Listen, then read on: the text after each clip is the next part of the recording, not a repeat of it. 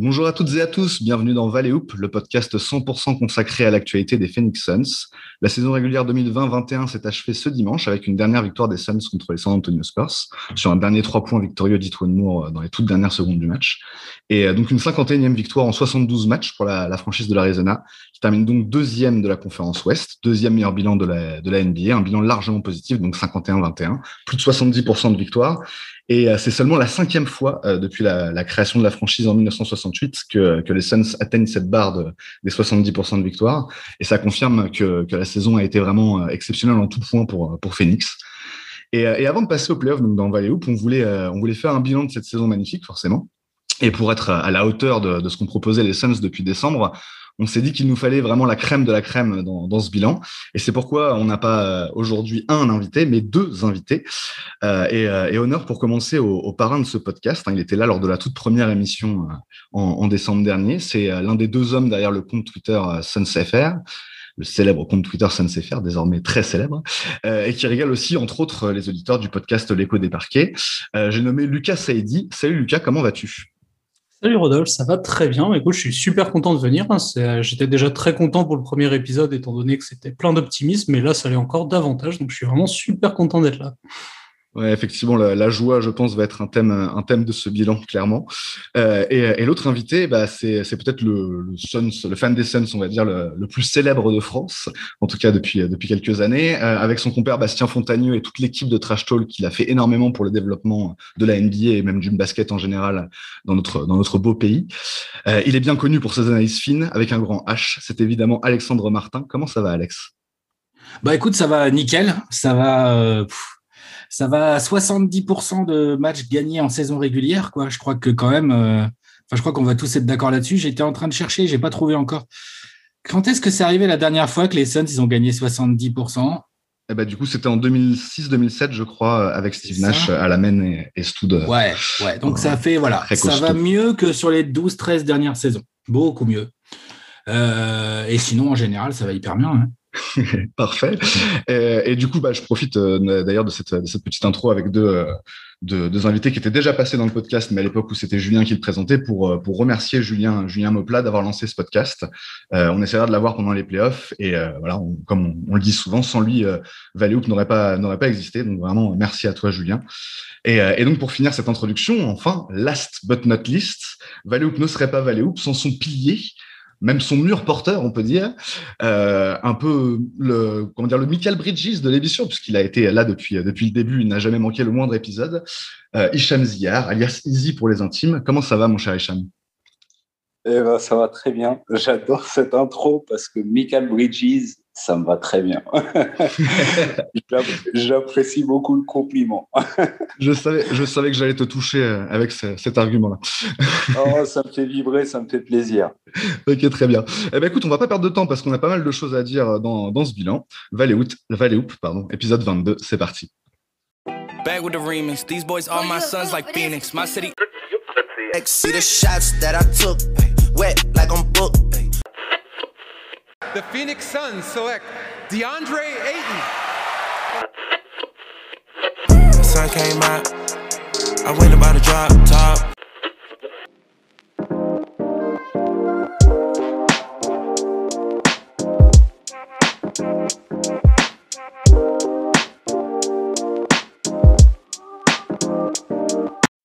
Alors nous voilà donc euh, au terme de, cette saison régulière un peu particulière là en raison de, la pandémie de Covid et, et de ses conséquences, euh, saison réduite à, à 72 matchs. Euh, un peu décalé dans le temps aussi.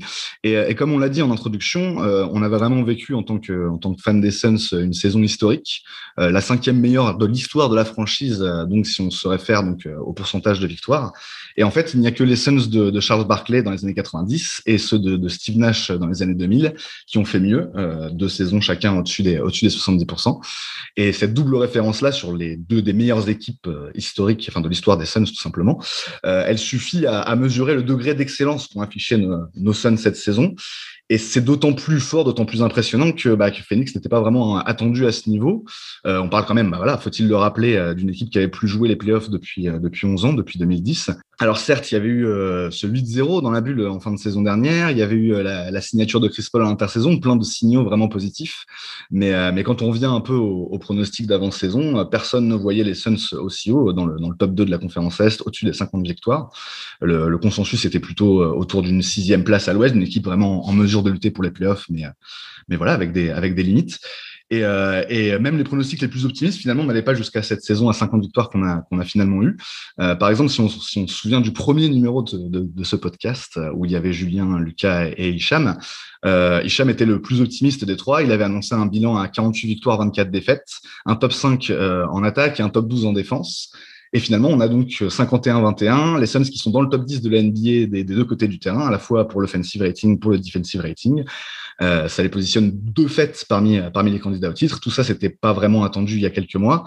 Alors, euh, avant d'entrer dans les détails, de creuser un peu cette saison, on voulait, on voulait, vous demander, euh, messieurs, nos invités, euh, de, de, nous livrer votre impression globale sur la saison, le ressenti euh, qui forcément est, est, positif, on imagine. Euh, comment jugez-vous cette, cette, saison des Suns Est-ce que vous êtes euh, plutôt soulagé d'être enfin en playoff après tant d'années de, de disette? Est-ce que vous êtes vraiment juste fier d'avoir vu les, les, Suns dominer la ligue cette saison? Comment, comment vous avez vécu tout ça Si on peut résumer ça, une impression globale? Peut-être Alex pour commencer?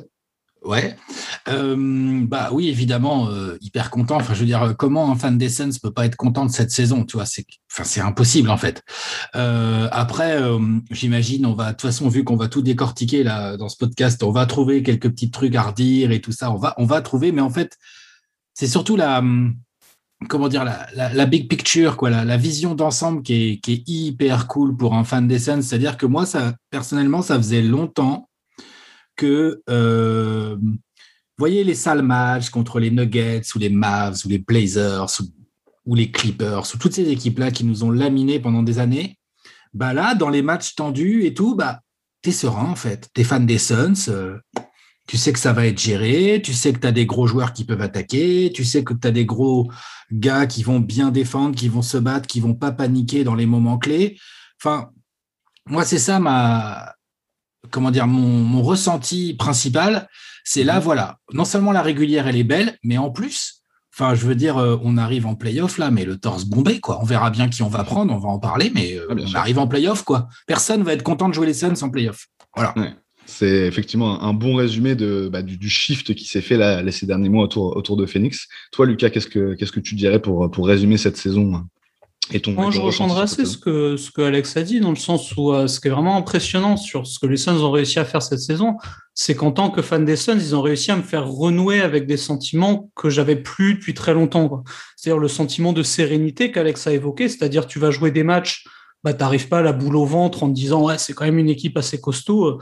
T'arrives, tu joues les matchs, t'as 5, 6 points de retard, peut-être même 10 tu restes serein dans la capacité de ton équipe à pouvoir s'imposer quand même. Et surtout, le fait d'avoir renoué avec un sentiment bah, qu'on n'avait pas eu depuis très longtemps, qui est l'ambition, en fait. Dans le sens où tu as bien fait de le rappeler, dans le premier épisode avec Hicham et Julien, on avait dit, ouais, voilà, ce qui serait bien, ça serait de faire les playoffs, et ce qui serait top, ça serait d'éviter le play-in. Et finalement, bah, on est dans une situation qui est largement supérieure à ça, où au final, les ambitions que tu as maintenant, c'est voilà, si t'es pas champion, bah, au bout du compte, tu seras déçu. Alors qu'au début de la saison, tu aurais été déçu si tu avais fait le play-in, tu aurais été déçu si tu n'avais pas fait les playoffs. Dans le meilleur des cas, tu aurais été déçu si tu n'avais pas eu l'avantage du terrain au premier tour. Là, si les Suns ne sont pas champions, bah, tu seras quand même déçu. Parce que justement, ce, ce sentiment d'ambition que finalement on avait oublié depuis très longtemps, bah, le fait de le redécouvrir à travers le potentiel de cette équipe, c'est une sensation qui est vraiment extrêmement plaisante. Ouais, bah effectivement, il y a, y ces, ces, ambitions renouvelées, comme tu dis, qui n'étaient pas vraiment là en début de saison et qui sont arrivées très vite. Et je prolongerai même ça en disant que c'est même pas, pas un one-shot, c'est-à-dire qu'on sent que cette équipe-là, elle a de la marge et qu'elle peut encore grandir dans les années à venir. Et il y a aussi cet élément-là, mais on va en parler bien sûr. Ouais, c'est ça, il y a un vrai côté de certitude dans le sens où les saisons précédentes, des fois, tu faisais un petit push, tu vois, tu gagnais 3-4 matchs d'affilée et tu étais là, ouais, mais attends, peut-être qu'on peut faire les playoffs si sur les 20 matchs qui restent, on bat eux, eux, ça va être un peu dur, ouais, non, eux, peut-être pas. Donc, ouais, il faudrait gagner celui-là à l'extérieur, celui-là à domicile. Là, franchement, tu arrives, tu es serein, tu as vraiment le sentiment de pouvoir gagner tous les matchs. C'est vraiment grisant. Et comme disait Alex, effectivement, c'est ça, on bombe le torse dans le sens où, comme tu venais de, le préciser aussi, on, a peur de personne. Euh, Hicham, est-ce que tu as quelque chose à, ajouter sur cette, vision d'ensemble et euh, le ressenti des, fans des Suns sur la, saison? Euh, Ouais, bah, globalement d'accord, euh, bien sûr, avec ce qui a été dit. Et euh, ce qui, moi, m'a fait particulièrement plaisir cette saison, déjà, c'est notre capacité à être malléable Hein, comme l'évoquait à l'instant Lucas, euh, les Suns ont vraiment cette capacité à s'ajuster, à s'adapter à différents types de situations, différents profils d'équipe en face. Donc euh, il y, a, y, a, quelque chose à faire de ce côté-là. Et très content de voir qu'on est top 10 offensive rating et top 10 defensive rating cette saison, ce qui n'était pas arrivé depuis 92-93 la dernière année, euh, euh, voilà, où on a fait une finale. Hein. on sait mhm. qu'on en a fait deux, une en 76 et une en 93. Eh bien voilà, depuis cette époque-là, on n'a jamais été top 10 dans les deux catégories. On était toujours euh, on était généralement euh, dans le top euh, des attaques dans nos bonnes années, hein, on les on s'en rappelle. On a eu quelques années à la fin des, des années 90 où on était particulièrement bon en défense. Hein, C'était un peu les années de Jason Kidd.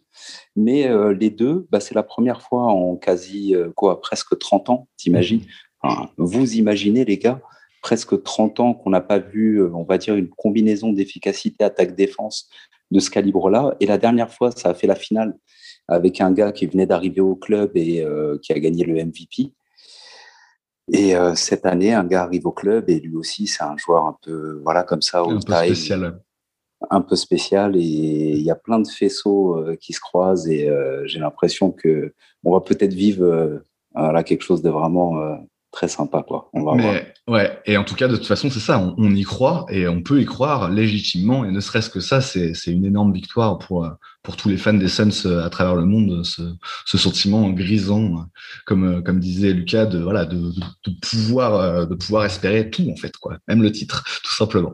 Euh, très bien, très bien. Alors, du coup, pour, pour un peu cadrer ce, ce bilan de fin de saison, euh, on, a, vous avez proposé, messieurs, et, et, on a fait aussi nos petits devoirs de notre côté, de, de, bah, de d'isoler un petit peu des, des, éléments dans la saison des Suns. Hein. On a dit que ça pouvait être euh, soit euh, un joueur, un match, une statistique, même une série de matchs, euh, un, un, aspect du jeu en particulier. Et, et sur le côté, voilà, ça m'a plu, ça m'a déplu, ça m'a surpris. C'était vraiment nos trois nos trois angles. Et donc du coup, on va commencer avec l'élément par le positif, hein, l'élément qui vous a le plus plu, on va dire, parce que voilà, comme on vient de le dire, il y a beaucoup de satisfaction. Mais quelle est peut-être la plus grande satisfaction pour bah, on va commencer avec toi, Lucas. Quelle est pour toi la, plus grande satisfaction de, cette saison euh, du côté des Suns? La plus grande satisfaction, je pense qu'outre les résultats, c'est le management de manière globale, entre la, manière dont l'effectif a été complété avec des vrais joueurs de rotation, donc en début de saison, Galloway, Moore, Tory Craig qui arrivait en cours d'année, et la gestion qui a été faite de tous ces joueurs. Dans le sens où Etwan Moore disait quelque chose après le dernier match, là où il a mis 20 points le game winner, où il disait, ben voilà, nous, nous, le truc, c'est qu'on se tient prêt, en fait. On n'a pas besoin de se préparer à jouer parce qu'on est toujours prêt. Je trouve que Monty Williams, c'est moi ce qui m'a le plus impressionné dans cette saison. Ça a été vraiment la gestion des joueurs. Quand on a certes eu assez peu de blessures, mais quand il y en a eu, bah, les joueurs qui sont arrivés étaient prêts à jouer. Tu vois, un mec comme Abdul Nader, il, il, arrive, il est le quatrième ailier dans la rotation. Du jour au lendemain, on lui dit, bah, il y a des blessés, t'es le deuxième. Il est performant. Tu demandes à Galloway, bah, vas-y, rentre, t'as pas joué depuis un mois. Il rentre, il est bon, quoi. Et c'est pareil pour absolument tout le monde. Et le dernier match contre les Spurs, le dernier de la saison régulière, je trouve, est vraiment très, très emblématique de ça, où tu n'as vraiment que des benchers sur le terrain et tous les mecs sont prêts, on, les appelle, ils sont toujours partants. Je veux dire, tu as eu une hiérarchie qui a été mise en place en début de saison, qui a été respectée, hein, clairement, mais au-delà de cette hiérarchie, il y a quand même eu de la concurrence en disant, bah voilà, si jamais euh, ce mec-là n'est plus prêt à jouer ou s'il est un peu moins bien, il faut que toi tu tiennes prêt et que tu sois prêt à être performant. Et ça a fonctionné pour absolument tous les joueurs de tout l'effectif. Même un mec comme Tory Craig qui, est qui arrivé, au bout d'une semaine, il était parfaitement intégré. Il y a, eu Crowder qui s'est blessé, il a pris sa place au pied levé, il a été très performant aussi. Quand Cameron, quand Cameron Johnson a été un peu moins bon, bah, Tory Craig a été encore meilleur.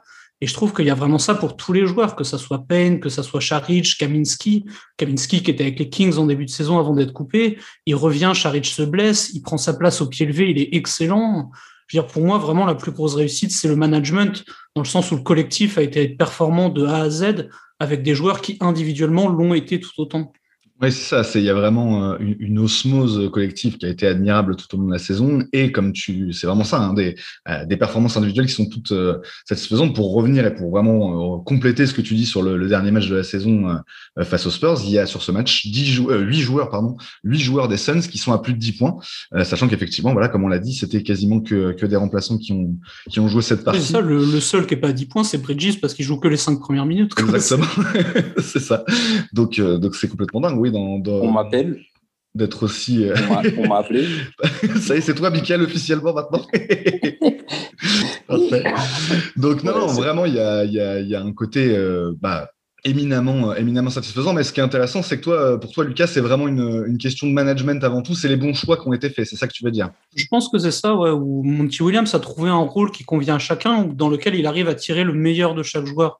Tu vois, par exemple, et Booker en début de saison, ça collait pas trop. Au bout d'un mois, c'était réglé et Booker, il marchait sur l'eau.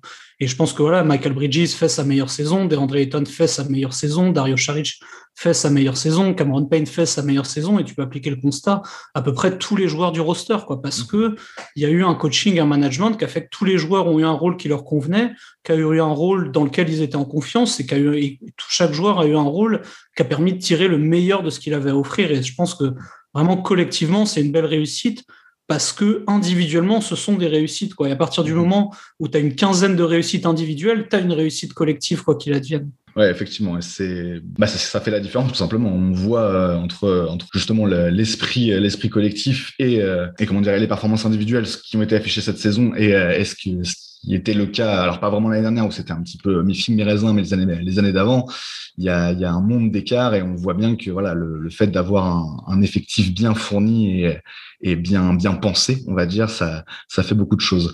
Euh, on va passer à, Alex. Qu'est-ce que quelle, est pour toi justement c'est la grosse, la plus grosse satisfaction euh, de cette saison euh, du côté des Suns? Alors, euh, bah, je suis euh, très content que Lucas euh, ait parlé des histoires de management de la part de Monty Williams et de son staff des joueurs, parce que moi, ma, plus grosse satisfaction, elle est même presque en amont de celle-ci, c'est la gestion de l'intersaison. Je veux dire, on a des Suns, l'année dernière, il y avait des petits prémices, il y avait des petites choses qui pouvaient plaire et tout. Mais enfin, ils arrivent dans la bulle, euh, ils ont que 26 victoires, quoi, en 60, euh, je ne sais plus combien de matchs, je crois que c'était 26-39, je crois. Ouais, c'est ça, parce qu'on finit à 34-39. Et, on a, là, il y a, un truc qui se passe, il y a un bon boulot de Monty Williams, il y a euh, Michael Bridges et Cam Johnson qui prennent vraiment le relais, il n'y avait pas Oubré et tout, Booker qui nous, qui nous fait des matchs incroyables et tout ça. Bref, huit matchs, huit victoires, il y a un truc qui se passe. Et là, moi, j'avoue, j'étais un petit peu inquiet en sortant de cette bulle qui avait échoué euh, aux portes du play-in, quoi. Parce que je me disais, putain, ça y est, on va encore se retrouver euh, façon Suns ou façon Kings. Hein, euh, tu vois, genre, tu fais un truc bien, tu y crois, il y a un petit, il y a un petit frémissement, puis en fait, le soufflet, trois mois plus tard, il est retombé, quoi. Mmh. Eh ben non, en fait, pas du tout. James Jones, avec, avec le, le, reste de son équipe de front office, ils ont fait une intersaison que je qualifierais de magistrale qui permet d'arriver à, ce que Lucas, a évoqué euh, juste avant, quoi, qui est vrai, quoi, la gestion de Monty et tout. Mais Monty, s'il a pu aussi bien gérer, c'est parce qu'on lui a donné. Enfin, je veux dire, ça fait combien de temps qu'un qu'un coach des Suns, s'il n'avait pas eu un aussi bel effectif C'est ambitieux, c'est culotté, c'est intelligent. Tout ce qui a été fait à l'intersaison des Suns a permis euh, de, de, de faire tout ce qui s'est passé ensuite pendant la saison. C'est-à-dire que tu rassures Booker, en allant chercher Chris Paul. C'est couillu quand même. Le contrat, il est gros. Euh, le joueur, il est un petit peu injury prone, même s'il vient de faire un truc incroyable avec le Thunder. T'as pas des garanties. On sait que Chris Paul est un joueur incroyable, mais t'as pas forcément toutes les garanties que ça va fonctionner. Tu vas chercher Chris Paul, tu te poses pas de questions.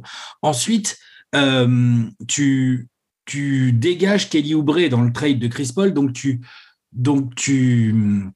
comment dire, tu responsabilises de fait Michael Bridges. C'est-à-dire que tu vraiment tu passes un message à Michael Bridges, tu lui dis bah voilà, gros, c'est toi le meilleur ailier maintenant, c'est parti. Mais quand même, tu vas chercher un petit Jay Crowder discrètement, comme ça tu amènes du métier, des muscles au poste 4 et tout machin. Tu euh, réussis à prolonger Dario Saric pour un tarif que je trouve euh, très raisonnable. Euh, tu gardes des Cameron Payne, tu vas chercher Langston Galloway, tu vas chercher Abdel Nader. Enfin, je trouve que vraiment le taf de l'intersaison a, construit un 5 majeur, là, je veux dire le 5 majeur, Chris Paul, Booker, Michael Bridges, Crowder, Ayton, c'est complémentaire c'est costaud, ça peut jouer demi-terrain, ça peut courir, ça peut défendre, ça peut attaquer. Enfin, c'est très bien construit. Euh, donc moi, c'est ça ma plus grosse satisfaction. C'est vraiment euh, la gestion de l'intersaison par James Jones. Mhm. Enfin, je veux dire, euh, James Jones, Executive of the Year, ça cause très très très très fort. Hein. Ah bon, on va en parler tout à l'heure, mais oui, oui. J'imagine. mais, mais, mais je veux dire, voilà. Donc du coup, ouais, intersaison, moi vraiment, avec évidemment pendant la saison les petits ajustements, genre Torrey Craig, là, que tu vas mhm. gratter et tout. Mais vraiment, ouais, magnifique boulot pour, euh, bah, pour euh, non seulement euh, être dans la continuité de ce qui s'est passé dans la bulle, mais carrément exploser les standards des Suns sur les dix dernières années. Quoi. Mhm. Pour compléter ce que tu dis, Alex, je dirais, je dirais même que tous ces renforts qui ont été apportés, ils ne sont pas faits aux dépens des joueurs que tu avais déjà dans l'effectif, ce qui avait été l'erreur notamment en 2014 où tu avais eu une saison qui était bien plus euh, bien meilleure que ce qui était attendu et ça avait remis en cause tout ce qui était en place quoi avec des recrutements qui ont été axés sur une équipe compétitive disons que tu as gardé le noyau ouais tu as raison Lucas. Alors qu'à ce moment-là ils partaient sur plutôt de la draft etc et le fait d'avoir fait une mhm. bonne saison avait remis tout ça en cause. Alors que là bah ouais tu sais que tu pars sur des jeunes joueurs Bridges Ayton etc Cam Johnson tout le recrutement a été fait de très bonne manière, mais sans pour autant remettre en cause la présence de ces éléments-là dans l'effectif et de toujours compter sur leur développement à eux aussi. C'est ça qui est une vraie performance, je trouve. Ouais, vraie perf, parce qu'en fait, à part Oubré, bon, t'as lâché Oubré, qui était quand même encore jeune, avec du potentiel, qui faisait une bonne saison et tout, quoi. Mais c'était un risque contrôlé, quoi. Tu lâches Oubré et Rubio, c'est pour faire rentrer Chris Paul.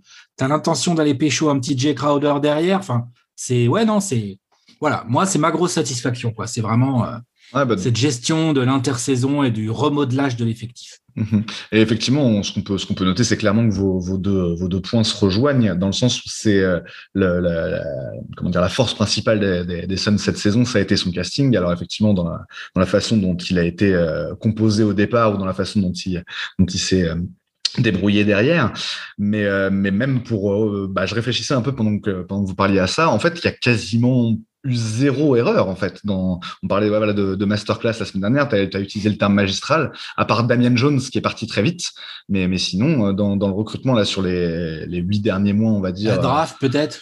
Ouais, ouais, faudra voir. Éventuellement, faudra voir, tu vois, on ne sait pas. Mais... C'est vrai, c'est vrai. En tout cas, par rapport. à Liberton, quand même. C'est vrai, c'est vrai. Et en fait, le, bah, en fait, oui, mais en même temps, vu ce qu'a apporté Campaign, finalement, il n'y avait pas vraiment le besoin qu'on croyait qu'il y avait à, ce poste-là, tu vois. Donc c'est. Ah, c'est ça. Après, le doute quand même est plus sur Jalen Smith dans le sens où euh, Jalen Smith, de toute façon, on savait que ça serait un mec qui serait pas prêt dès cette année et qui aura un mhm. développement assez long. Mais étant donné les ambitions et la configuration actuelle, tu te dis, ouais, un intérieur supplémentaire sur le poste 5 aurait pas été trop. Et pour le moment, Jalen Smith peut pas vraiment l'être.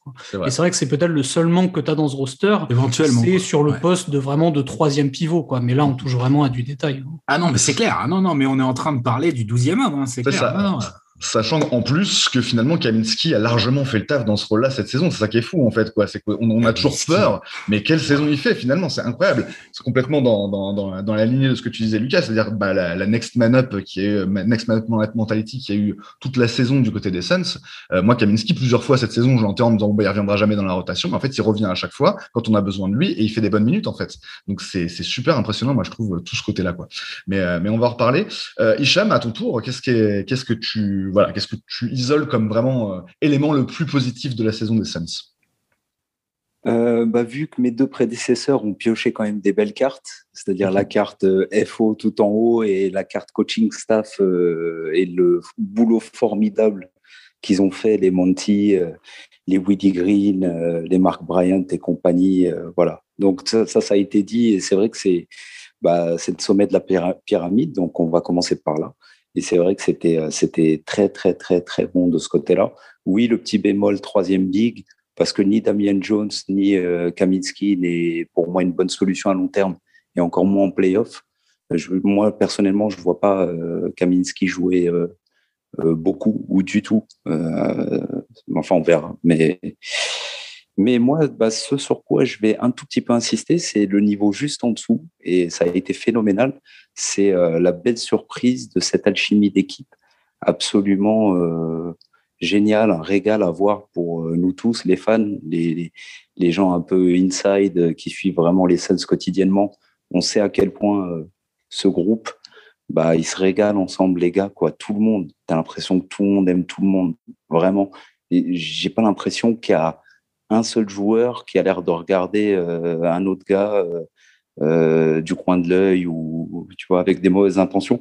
J'ai l'impression que c'est que du bonheur en Le groupe vit bien, quoi.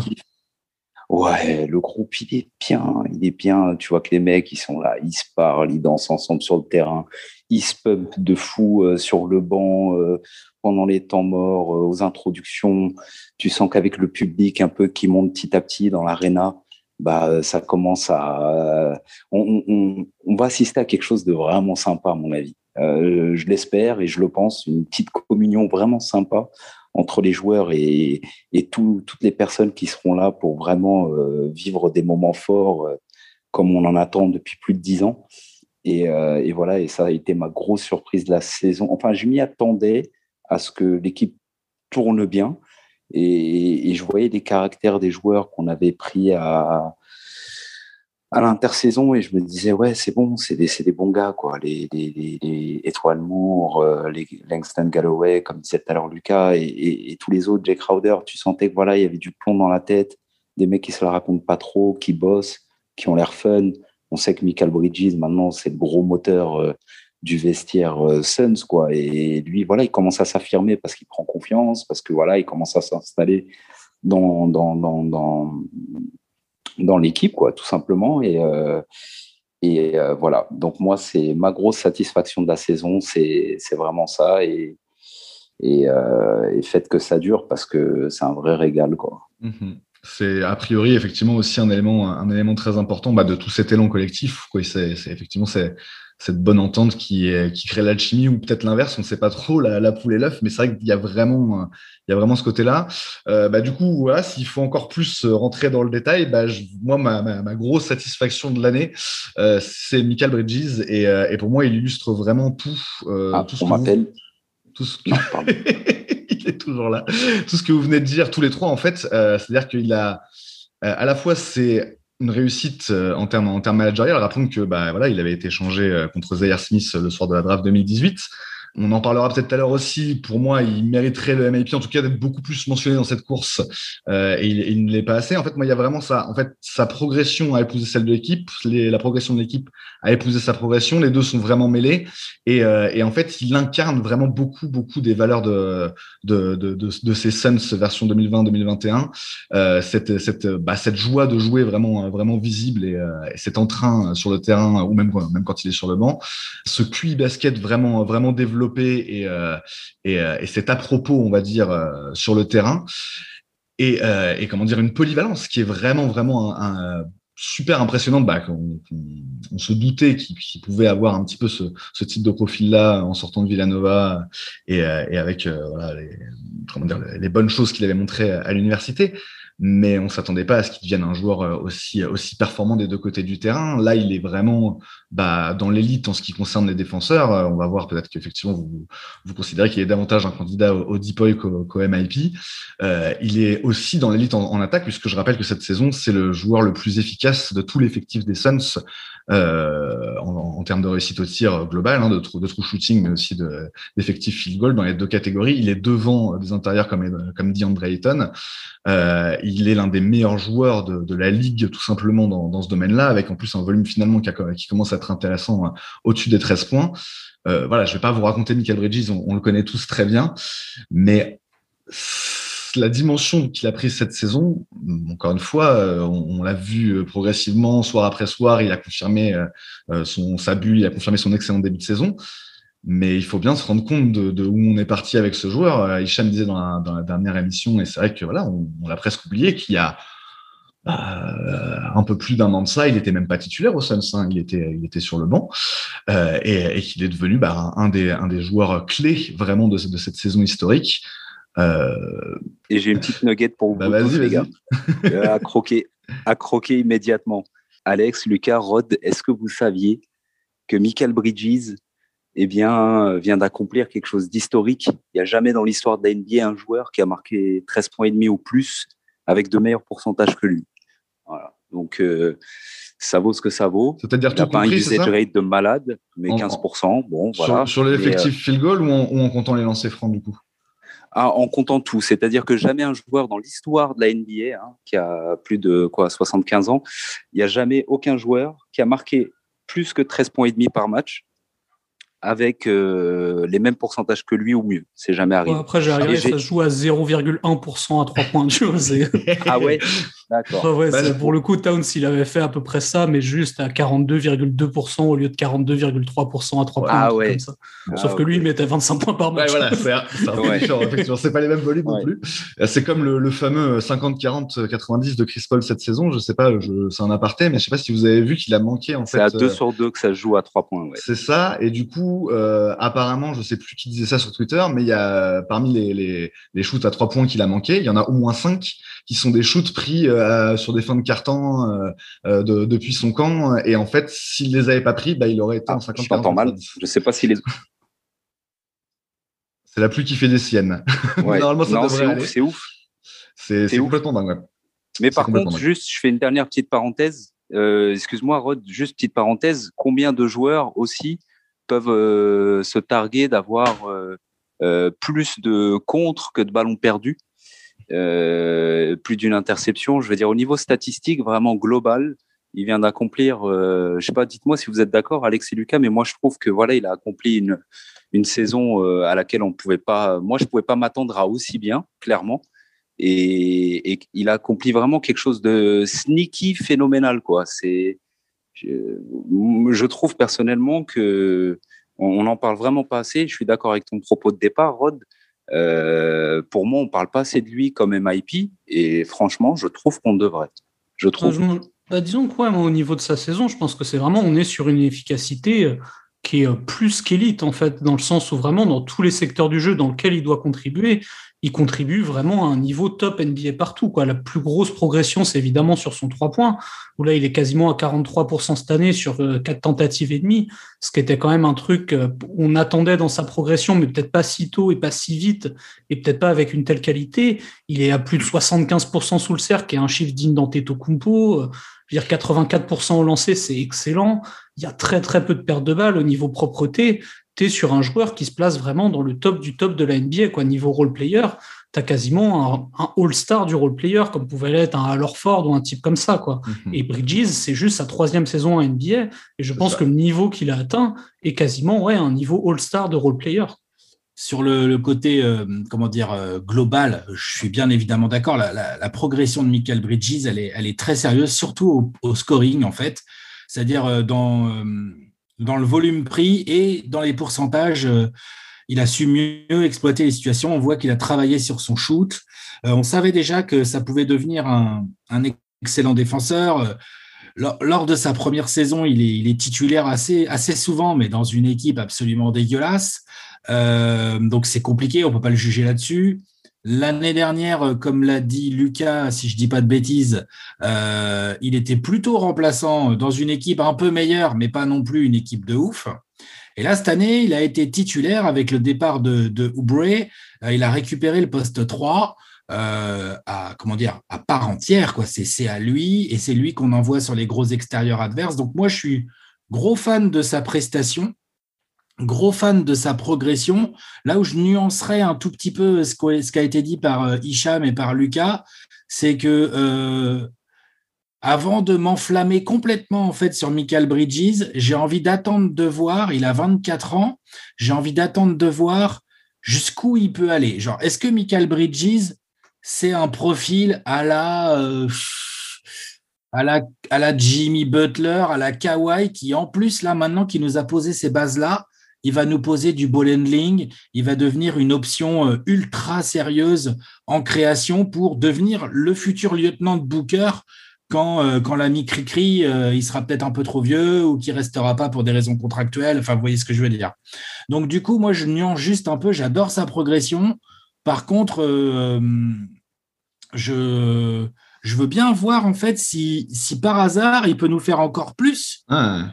que d'être un role player super efficace. Ah bah clairement. Ce sera la prochaine étape de son développement. Hein, s'il arrive effectivement à créer sur du dribble, soit sur du 1 contre 1, euh, soit sur de la passe, etc. Mais vraiment avoir une arme de dribble, par exemple, ne serait-ce que pour attaquer des mismatchs. Hein. Tu vois, les matchs qu'on a joués contre Atlanta, il y avait pas mal de séquences où ils avaient mis Trey Young sur lui et où Michael n'allait pas nécessairement l'attaquer, alors que je pense que c'est quelque chose qu'il devrait ah, faire.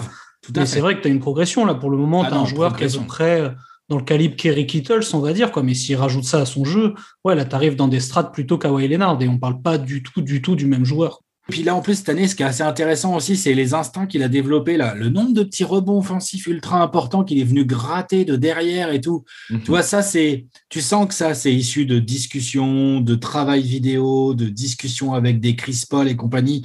Donc, moi, je pense qu'effectivement, euh, il est sur une voie incroyable. Et il a super bien progressé cette année. Mais voilà, je veux voir, est-ce que est-ce qu'il sort de. Est-ce que c'est plus qu'un super role player, en fait, mhm. Michael Bridges? Voilà. Ah, c'est ça, tu vois, Kawhi Leonard, la progression qu'il avait eue était, mine de rien, assez inattendue. Tu vois, il avait progressé ah, pour être rapidement un vrai role player hein. d'élite mais le fait qu'il rajoute bah, le dribble et le scoring à son arsenal, c'était difficile de le voir venir, en tout cas pas à un tel niveau. Mais c'est vrai que Bridges, sur les bases qu'il a, à ce stade de sa carrière, a à peu près le niveau qu'avait Kawhi Leonard quand il est MVP des finales. Mais par contre, il n'a pas le niveau de Kawhi Leonard quand il est devenu All-Star aux Spurs et candidat MVP comme il l'est devenu par la suite. Mhm. Voilà, non, non, tout à fait. Voilà, c'était euh, juste ma petite nuance. Ah, mais c'est vraiment, vraiment intéressant parce qu'on en a, on en a beaucoup parlé toute la saison aussi, hein, euh, nous de, de, notre côté. Et c'est vrai qu'on est, on est, euh, Hicham et moi, extrêmement, extrêmement optimistes sur ce point-là. Euh, on a l'impression d'avoir vu cette saison des flashs qui, bah, qui laissent entrevoir un bah, comme vous dites, en fait, un, un, un joueur d'un tout autre niveau. Euh, voilà, on espère qu'il qu va, va, se transformer en ça, mais comme tu le disais très bien, Alex, c'est ça reste une, une interrogation pour l'instant, et c'est les, les, prochaines saisons qui vont, qui vont nous, nous donner la réponse à ce niveau-là, clairement. ouais, je vais rajouter une chose. Je voulais rajouter un truc sur euh, sur Mikan. Et euh, du coup, bah, entre nous, les gars, hein, Lucas, Alex, Rod, euh, si j'ai raison, j'ai peu de chances d'avoir raison, mais si j'ai raison, ça sera l'occasion, je sais pas moi, me, me shout out euh, sur Trash Talk ou un truc. Je, prends un pari avec vous, les gars. Et c'est très osé, mais je la sens comme ça. Dans un an et demi, c'est-à-dire à, l'orée de la saison 2022-2023, quand ça va démarrer, dans le conscient collectif des fans des Suns, le meilleur joueur d'équipe, c'est Mikal. Et je pense qu'il va connaître cette progression euh, en l'occurrence. Euh, je dis pas que ça va devenir kawaii parce qu'il faut que toutes les étoiles s'alignent. Il faut que le mec il améliore considérablement encore son ball, ending qui a bien progressé déjà, mais qui doit encore progresser. Et puis voilà, il doit prendre confiance et, se dire oui, je suis capable d'être à au moins 20, 25 euh, pourcentage, euh, en pourcentage d'utilisation et voilà prendre des responsabilités et tout. Je pense qu'il va le faire. Et je pense qu'il va être très très bon. Et moi, j'ai le sentiment qu'on est en train d'assister à la naissance euh, du futur meilleur joueur des Suns. Ça sera le cas dans pas longtemps. Effectivement. Il y a même un, si il sera meilleur que Booker. Il sera meilleur que Booker. C'est clairement ce qu'il est en train de dire, Parce qu'ils ont, parce qu'ils ont le même âge. Hein. Ouais, ouais, ouais. Je pense que, en fait. Ah ouais je vois, Moi, j'y crois pas du tout. Moi. je vois en Michael Bridges un, une espèce de late bloomer bizarre. Parce que c'est vrai que les late bloomers, d'habitude, ça arrive sur le tard, un peu plus tard que Michael Bridges, et ça a une progression, euh, on va dire, assez linéaire à partir d'un âge où normalement on atteint un pic de prime et puis ça chute. Là, par rapport à Michael, par rapport à sa progression depuis l'université, comment il est arrivé à la fac de Villanova, comment il en est sorti et son évolution en NBA, vraiment, je, sens que c'est ce profil de joueur qui va connaître une progression linéaire, pas forcément exponentielle, mais qui va atteindre des hauteurs. Voilà, moi je, moi, je pense qu'il peut, l'année prochaine, avec un pourcentage d'utilisation de l'ordre de 20-22%, c'est-à-dire quelque chose qui est normalement, euh, euh, possiblement dans ses cordes, je le vois bien tourner à 20 points par match, c'est-à-dire avec une grosse efficacité, un peu plus de lancers francs. Donc, en gardant une grosse efficacité, je le vois bien tourner à 20 points par match et puis apporter tout un tas de contributions à côté, rebonds, passes. Je pense qu'à la passe, il peut exploser. C'est-à-dire que là, il est à deux. Il a stagné autour de deux, grosso modo, là, depuis deux ans, deux ans et demi. Mais je le vois bien exploser sur cette catégorie-là, des passes décisives avec plus de ballons dans les mains et peut-être euh, très probablement plus de possession en ball handler, pick and roll. Mais je le vois bien tourner à 4-5 passes, euh, peut-être euh, peut-être pas l'année prochaine, la suivante, mais, mais voilà, dans, dans un futur proche. quoi. Pour apporter de l'eau à, ton moulin, je trouve quand même qu'il y a eu euh, une vraie, un vrai changement dans ses instincts au niveau du scoring, dans ses intentions Dans le sens, tu vois, la saison dernière, c'est un joueur qui allait finalement pas très souvent au dunk, où il se contentait d'essayer de déposer, il n'osait pas trop rentrer dans le défenseur, il préférait contourner. Là, il y a quand même beaucoup plus de mordant dans la manière dont il cherche son scoring. On l'a vu pas mal cette saison, aller chercher des pull-ups à mi-distance, chose qu'il faisait pas du tout l'an dernier. Et il y a une vraie, il y a une vraie capacité chez lui à maintenant aller chercher des paniers avec la faute, aller chercher les fautes que je pense c'est une capacité qu'il a toujours eue, mais il n'avait pas nécessairement les intentions de le faire dans le jeu. Et le fait bah, d'avoir évolué dans ce sens-là cette année, avec en plus un grand boom d'efficacité, bah, est quelque chose sur lequel il va pouvoir bâtir la saison suivante, puis la suivante, etc. Et je ne sais pas dans combien de temps il deviendra le joueur qu'on attend qu'il soit, mais effectivement, je pense que c'est pas absurde de se dire que ça sera un joueur qui sera le meilleur joueur des Suns à terme, parce qu'il a tous les atouts pour lui. Mais c'est vrai qu'après, voilà, une progression à la Kawhi Leonard, c'est ce qu'on espère pour lui, mais il faut se rappeler quand même que c'est bien plus souvent l'exception que la norme. Ah, voilà, voilà, voilà, merci, ça je suis d'accord. C'est-à-dire qu'effectivement, il en a le potentiel, mais des Kawhi Leonard potentiels, il y en a plein. Des Kawhi Leonard, euh, il y en a qu'un en fait. non, mais pour le coup, moi, ce que dit Hicham, euh, moi, je trouve pas ça absurde en soi. Ah non, non, j'ai pas dit que c'était absurde. Ça demande beaucoup de confiance. Je, ne sais pas si c'est une confiance que j'ai, mais je trouve que c'est un raisonnement qui a clairement du sens. Hein. Sur le raisonnement, je, valide hein, sur le raisonnement. C'est juste que j'en suis un peu plus sceptique parce que on sait comment fonctionne la NBA. Euh, genre, euh, le 25% de usage rate euh, avec Chris Paul et Booker, c'est quasi mort. Ça va être compliqué, on va dire. Donc, il faut attendre que Chris Paul s'en aille. OK. Après, comment tu remplaceras Chris Paul? Qu'est-ce que feront les Suns? Il faut espérer aussi, du coup, pour corroborer ce que vous dites, Lucas et Hicham, que le management des Suns va être aussi intelligent à chaque intersaison, quoi, pour euh, toujours mettre les bons joueurs autour du duo Booker-Bridges, si je vous suis bien, quoi. Mhm. Euh, et ça, euh, voilà, il y a beaucoup de paramètres en fait. Voilà, pour devenir ce qui doit devenir, il y, a, un sacré alignement des planètes, comme a dit Hicham. Quoi. Ouais, mais c'était aussi, je pense, un peu le sens de, ton propos initial là tout à l'heure, euh, Alex, là-dessus, c'est qu'on se demande euh, voilà, s'il peut le faire. On se dit qu'il peut le faire, mais voilà, on se demande s'il va le faire. C'est vraiment ça la, question qui, qui, se pose euh, autour de, autour de Michael. et pour préciser, avant que tu enchaînes, juste avant, pour préciser quand même ma pensée, il y a aussi un, un gros, gros, gros facteur QI basket que, que je pondère très, très, très euh, fortement. Pardon. Et, je, je, pense que Bridges, il est élite de chez élite en termes de QI basket. Et donc, de par sa nature, on va dire son côté bosseur, je doute pas une seconde qu'il va mettre tout en œuvre pour bosser tous les aspects de son jeu qu'il doit améliorer pour espérer devenir déjà, dans un premier temps, la deuxième, troisième option offensive euh, du club, etc. Donc je dis pas que c'est tout de suite que euh, il va atteindre ce statut de euh, star euh, et voilà vraiment pas forcément franchise player au sens vraiment la figure de la franchise, mais en tout cas le plus valuable de tous les joueurs. Mais c'est vraiment le QI basket. Et la deuxième chose, c'est les mains. Vous avez vu cet alley de dingue qu'il a envoyé Book à l'ouest comme d'habitude, enfin comme souvent avec Book Et vous avez vu comment il a touché ce machin-là et qu'il a réussi à le transformer en lay-up. Ouais, mais c'est de la chance, ça.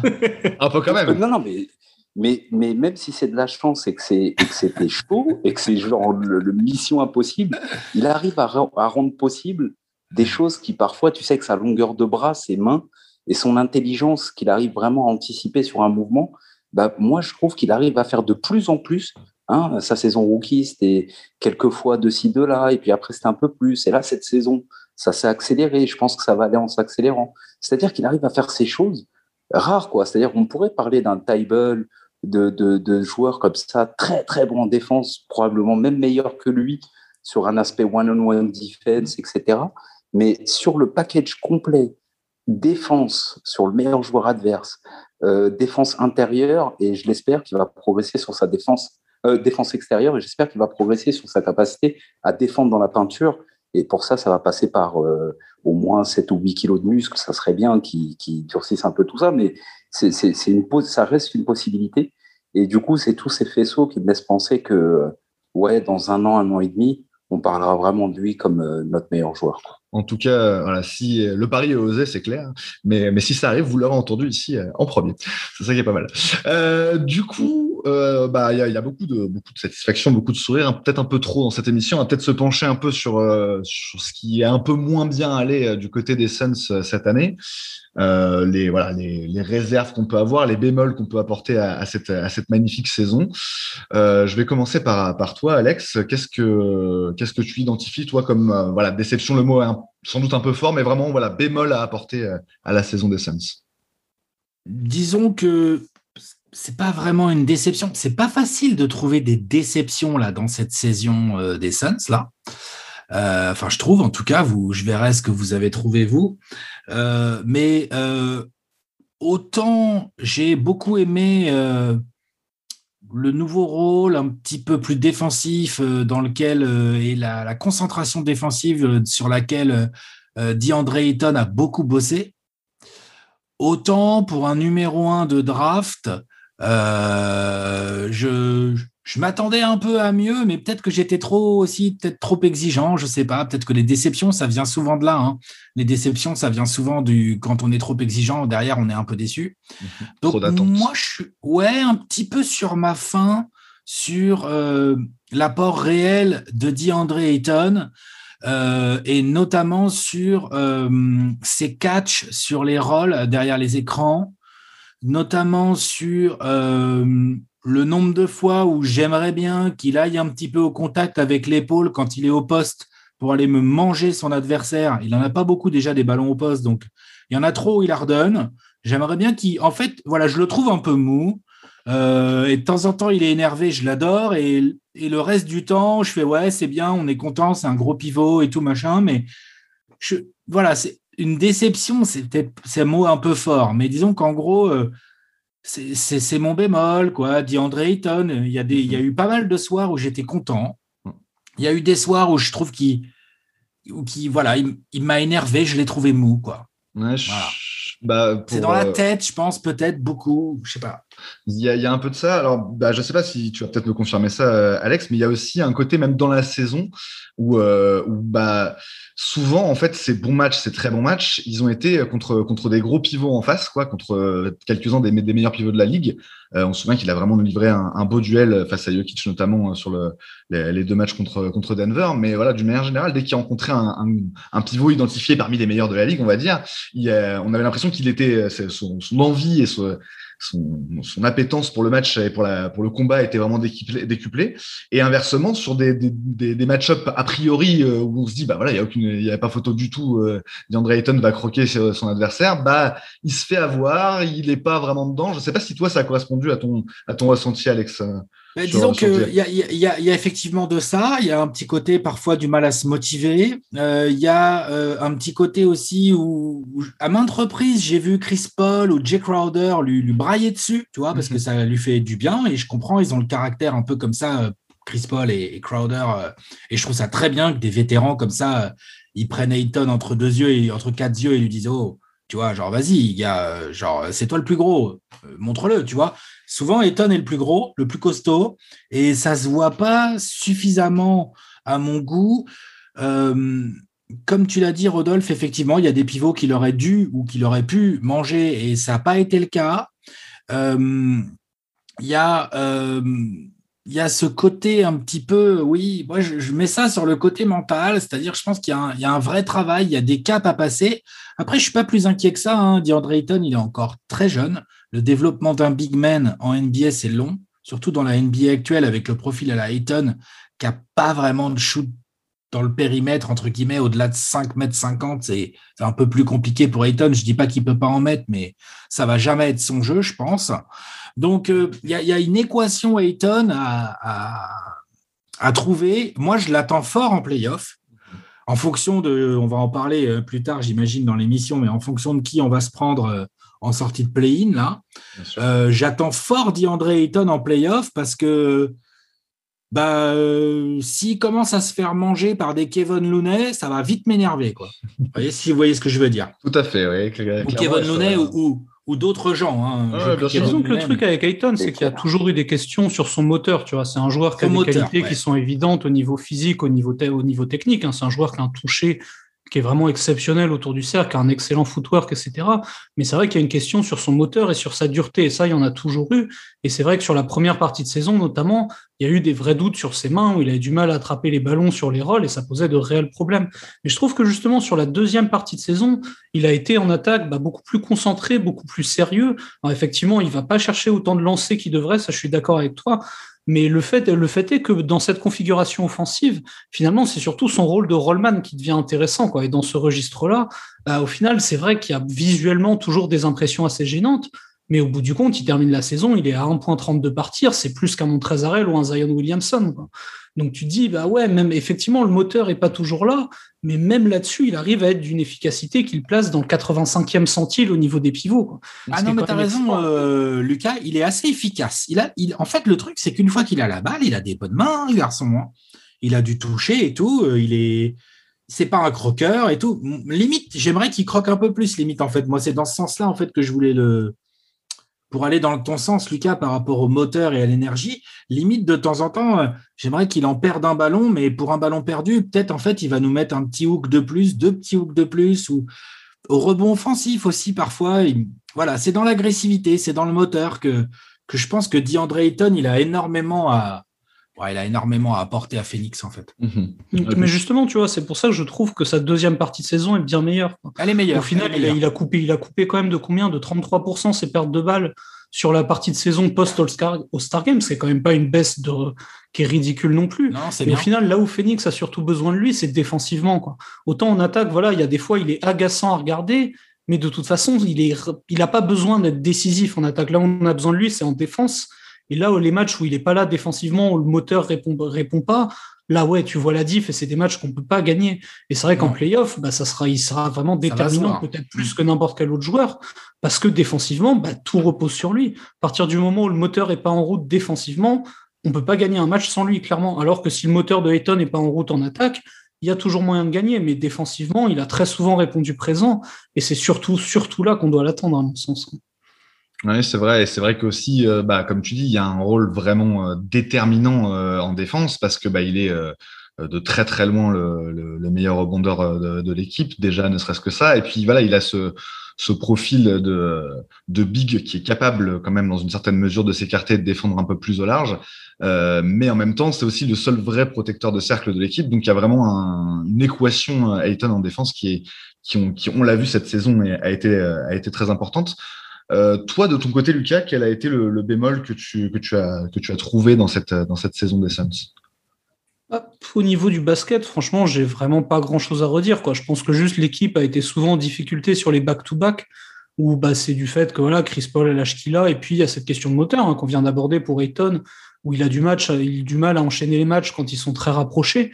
Mais bah, c'est un problème qui se posera pas en playoff où les matchs sont plus espacés, non? Si, bah, niveau basket, franchement, j'ai vraiment rien à redire. Quoi. Le truc sur lequel peut-être j'ai eu un peu plus de mal pour suivre cette saison, c'est que bah, au niveau de nous, en tant que public de fans des Phoenix Suns, je pense qu'il y a pas mal de moments où on a, on a montré qu'on n'était pas habitué à supporter une équipe qui gagne, en fait dans le sens où euh, bah, il y avait un match ou deux de perdus, euh, soudainement, il fallait tout revoir, tout jeter à l'eau. Oh là là, on n'a pas fait de move à la deadline. Oh là là, Eaton, ça fait trois matchs qu'il est pas bon, faut le trade. On aurait dû signer des Wade Deadmon à la place, etc., etc. Et je veux dire, beaucoup de remises en question immédiate des joueurs sitôt qu'on perd un match ou deux.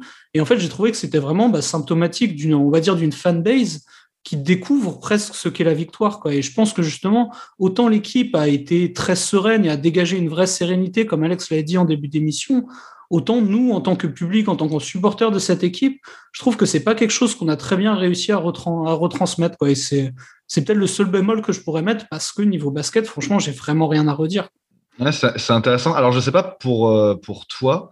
Euh, moi, je suis resté optimiste et confiant toute la saison, mais par contre, j'avais vraiment euh, un, un, espèce de d'angoisse sourde que tout s'arrête du, jour au, du jour au lendemain et qu'on s'écroule, en fait, tout simplement, sur une blessure, sur une mauvaise série, quoi que ce soit. Bizarrement, alors que voilà, il y avait tout sur le terrain qui nous, qui nous laissait penser le contraire. Mais je sais pas, c'est peut-être un. Comment dire un, bah, Justement, une un résidu de, toutes ces années de galère et, notamment aussi de la, enfin, des, saisons précédentes où on avait bien commencé à chaque fois et, petit à petit on s'était vraiment affaissé, voire, voire affaissé nettement. moi, la, la saison dernière, j'avais vraiment eu de beaucoup de, d'espoir en, début de saison. J'étais vraiment très, très, très, très optimiste sur les 15, 15, 15, 20 premiers matchs de la saison, ceux où bah, Ayton était suspendu et, où Baines avait pris, avait pris sa place euh, avec, avec brio. Et, et, ça s'était écroulé après, un peu toujours pour, pour, pour, les mêmes raisons. Et je me suis dit qu'en fait, enfin, j'ai eu la sensation très bizarre, alors qu'encore une fois, tout ce qu'ont fait les Suns d'un bout à l'autre de la saison nous prouvait qu'ils étaient, nous ont prouvé qu'ils étaient solides. Mais j'ai eu l'impression qu'en fait, cette espèce d'état de grâce était peut-être justement, enfin en fait voilà, c'était pas un état de grâce, c'était le niveau des Suns, mais que c'était peut-être justement un état de grâce et que ça pouvait s'arrêter euh, à un moment.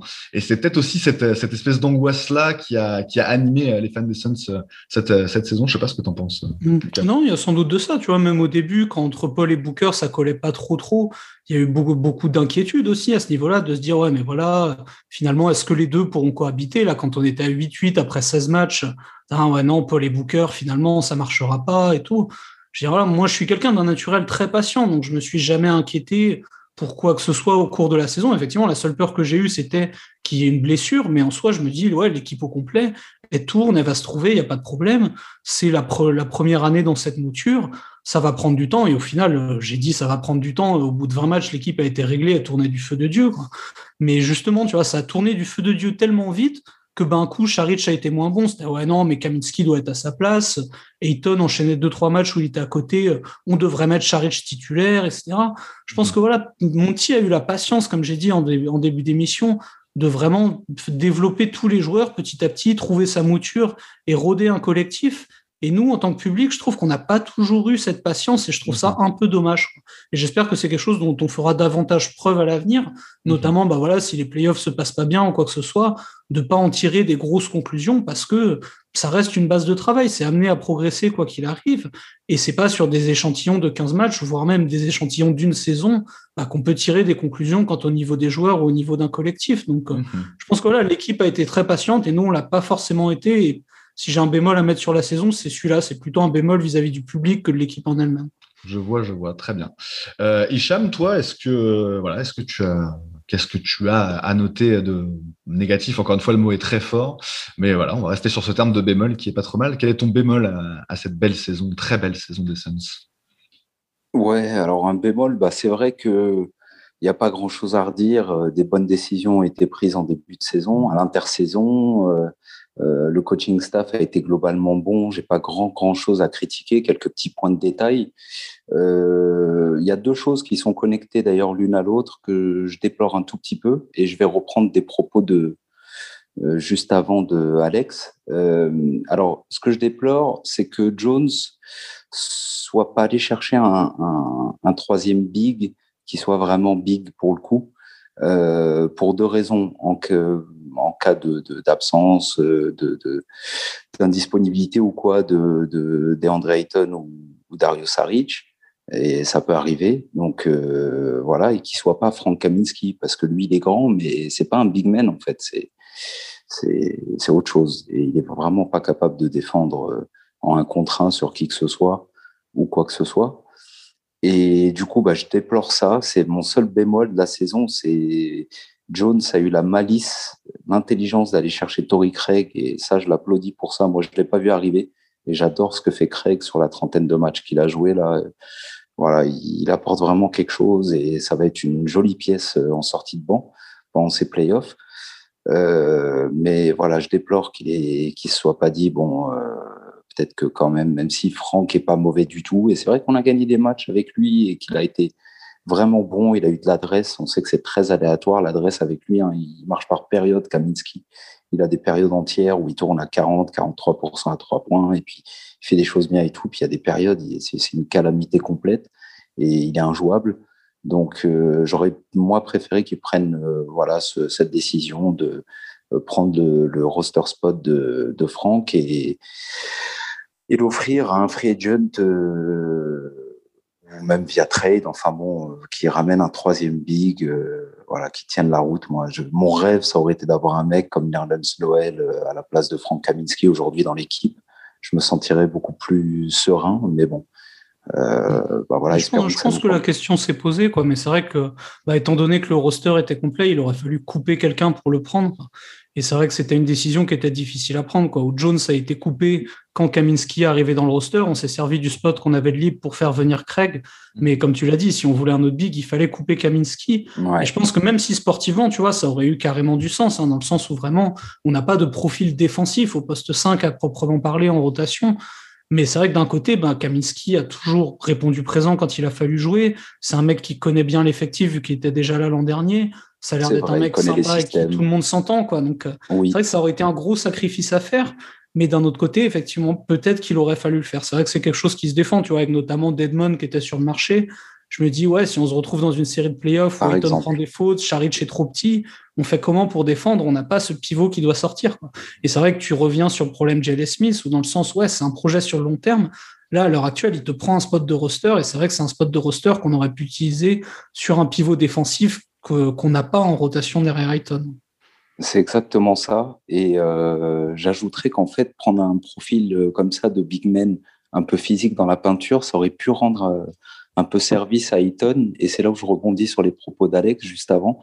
C'est que pour moi, le gros défaut, d'Ayton cette saison, enfin voilà, cette saison, c'est sa gestion débile du contact. Il, il sait pas. Il est trop timide, trop naïf ou juste il n'a pas les bases, ou je ne sais pas comment ça se passe, mais on s'est aperçu à pas mal d'occasions cette saison qu'il est, gère mal le contact, il ne sait pas comment aller au panier, euh, il ne sait pas est-ce que je dois rebondir sur le défenseur, le contourner, dunker ou poser un lay-up ou machin, il est, il, est pas au point à ce niveau-là, et ça frustre toute la fanbase. Euh, ça c'est clair. Même moi qui suis un vraiment on va dire, un Ayton Lover. J'aime bien ce mec et je suis content qu'on l'ait dans l'équipe et, je pense qu'il va devenir très très bon. Mais c'est vraiment ça qui est dommage, c'est le fait qu'il n'ait pas réussi à intégrer des, certaines notions en, termes de finition euh, qui nous aideraient vachement, quoi, en fait, qui ferait de nous vraiment une équipe euh, très très très très très difficile à jouer. Parce qu'on est déjà difficile à jouer, mais sans avoir euh, unlock ce potentiel euh, surtout un potentiel sur pick and roll, même si je sais que Paul et Ayton, c'est le premier duo de la ligue en pick and roll, euh, en nombre de pick and roll exécutés. Alors, euh, réussi, je sais pas, je crois que c'est exécuté, mais bon, en l'occurrence, on aimerait, mais on sait que son plafond à ce mec-là, est encore plus haut. Donc, en fait, son floor, il est haut, il est bon, voilà, il apporte contribution positive, on est à 51 victoires, c'est notre pivot et tout. Donc, vraiment, le floor est élevé et on aimerait tous le voir aller atteindre ce ceiling qu'on on, voit euh, vraiment euh, très, très, très élevé finalement. On se dit, le mec est jeune, il a un physique de rêve, il a des qualités athlétiques de fou, il, a des grosses mains, mais il ne sait pas s'en servir encore correctement. Il pourrait apprendre à mieux gérer le contact, etc. Mais s'il fait tout ça, bon, bah oui, là, on parlera d'un autre Ayton. Mais voilà, petite déception cette saison, spécifiquement par rapport à cet aspect, la finition pour Ayton et la défense off the ball pour euh, Book. Ça m'a beaucoup énervé et dernièrement, à part le match de Portland et quelques autres exemples, j'ai pas aimé comment il, a tendance à se déconcentrer trop facilement et à trop errer au niveau de l'ongle, le nail, la ligne de lancer franc. Parfois, quand son gars est dans son dos et qui pense être couvert par tout le monde, mais en fait, il est couvert par personne. Et il a tendance à trop errer parfois dans ses phases de jeu et à mourir sur des écrans, mais mourir, je comprends pas comment. Euh, il devrait pas. Il, il devrait arriver à, à se battre un peu plus euh, au niveau de ces phases de jeu défensives là. Donc si l'un et l'autre pouvaient arranger euh, ces deux aspects du jeu, je serais un fan encore plus plus comblé euh, de cette équipe. Après pour de faire. pour Booker, il a le syndrome aussi de, de ces joueurs hyper forts offensivement qui qui ont parfois du mal à se motiver en défense. Hein. Ouais, c'est vrai. On voit bien, il a essayé parfois de, de faire, j'allais dire faire illusion, c'est peut-être un peu vache, mais disons, de, donner un peu et tout. En même temps, il n'a pas envie de prendre ses fautes. En même temps, toi, tu es devant ton match des Suns, tu n'as pas envie que Booker euh, il sorte avec deux fautes dès le premier quart, tu vois, ce genre de truc. Donc, tout ça, c'est de la gestion euh, pas si simple que ça, euh, que pas mal de stars NBA hyper fortes offensivement ont. surtout dans le jeu actuel où quand même, quand on t'enlève ton, ton plus gros point fort offensif, tu es, souvent un peu dans la merde. Euh, donc ouais, non, moi aussi, hein, je suis d'accord, Hicham. Hein. sur la défense, Booker, euh, pas mal de fois, j'aurais bien voulu qu'il se batte un peu plus. Après, si tu es vraiment réaliste, tu te rends compte que de temps en temps, es, finalement, tu es content en fait qu'il n'y aille pas. Comme ça, tu te dis, tu sais quoi, bah, on a pris un lay-up, mais en fait, on a Booker sur le terrain. En fait. Enfin, il y a, y, a, y a un équilibre à trouver. Peut-être Booker a peut-être parfois trop lâché les situations. Euh, c'est vrai, mais euh, par exemple, en playoff, en fonction des équipes qu'on va jouer, ça va être aussi de la tactique, de, de voir comment. C'est pas qu'il faut cacher Booker, mhm. mais il faudra faire attention parce que les matchs où, où, un Booker va se faire sanctionner trop vite, a priori, ça devrait pas lui arriver trop souvent, vu comment il se donne en défense. Mais il faut faire gaffe à ça. Ça, ça coûte cher en fait. Mhm. Je le trouve quand même bien meilleur que les saisons précédentes en défense, dans le sens où il prend beaucoup moins de fautes, avec un footwork qui est quand même beaucoup plus sûr. Il va pas chercher des contres qu'il est incapable d'avoir, comme c'était vraiment beaucoup le cas les saisons passées, où il se retrouvait très souvent en fin de match à quatre fautes à la fin du troisième, parce qu'il va chercher des contres ou des interceptions alors qu'il est archi battu. Et je trouve que défensivement, cette saison, il a quand même beaucoup, beaucoup progressé. il Moi, il gère tout le même joueur de ce côté-là, mais il y a toujours ce problème, tu vois, c'est un joueur qui va chercher beaucoup de lancers en attaque, et quand il n'arrive pas à les avoir, il se frustre, et en fait, il se défoule souvent en défense, dans le sens où quand il estime avoir été victime d'une faute en attaque et pas l'avoir eu, très souvent, il va faire une faute derrière en défense parce que justement, il évacue un peu. Quoi. Et ça, c'est un vrai problème a. le match le match qu'on joue au Staples Center contre les Lakers, là où il se fait expulser, c'est exactement le même cas de figure. Quoi. Il gueule, il se prend une technique, il fait une faute, il reprend une technique derrière, parce que juste, il y a des fois où il sort de son match tout seul. Quoi. Et ça, autant je trouve que défensivement, il y a une vraie progression chez lui à ce niveau-là, et même en début de saison, il voulait défendre sur les porteurs, et il a fallu lui dire, non mais calme-toi, laisse Michael défendre, t'as progressé, mais pas à ce point-là non plus. Autant il y a quand même pas mal de cas de figure où c'est vraiment bah, tout, tout, va bien et puis d'un coup il pète un plomb et puis tu l'as plus en attaque et tu l'as plus en défense non plus. C'est vrai.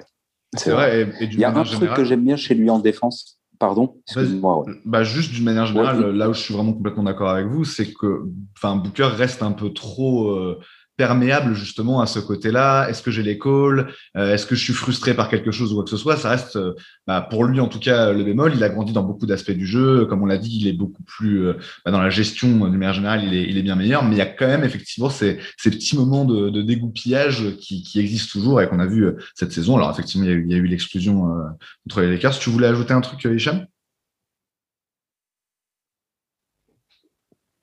Non, visiblement. Euh, ouais, bah, ce que je voulais dire, c'est euh, euh, en, en, défense, il y a quelques aspects du jeu sur lesquels il s'est nettement amélioré, c'est sûr. Et j'adore quand il a cette volonté d'aller parfois sur des mecs qui sont des grands athlètes quand même. On l'a vu cette saison sur Anthony Edwards, sur Zach Lavine, monter verticalement en aide défensive, aide défensive, en protection de cercle. Et ce genre d'attitude, j'adore. quand il montre vraiment ce genre de disposition et, qu'il est prêt à y aller. Euh, Alex euh, et Lucas, ils ont raison. Il, ne peut pas non plus prendre des fautes trop tôt, donc il doit faire gaffe et tout.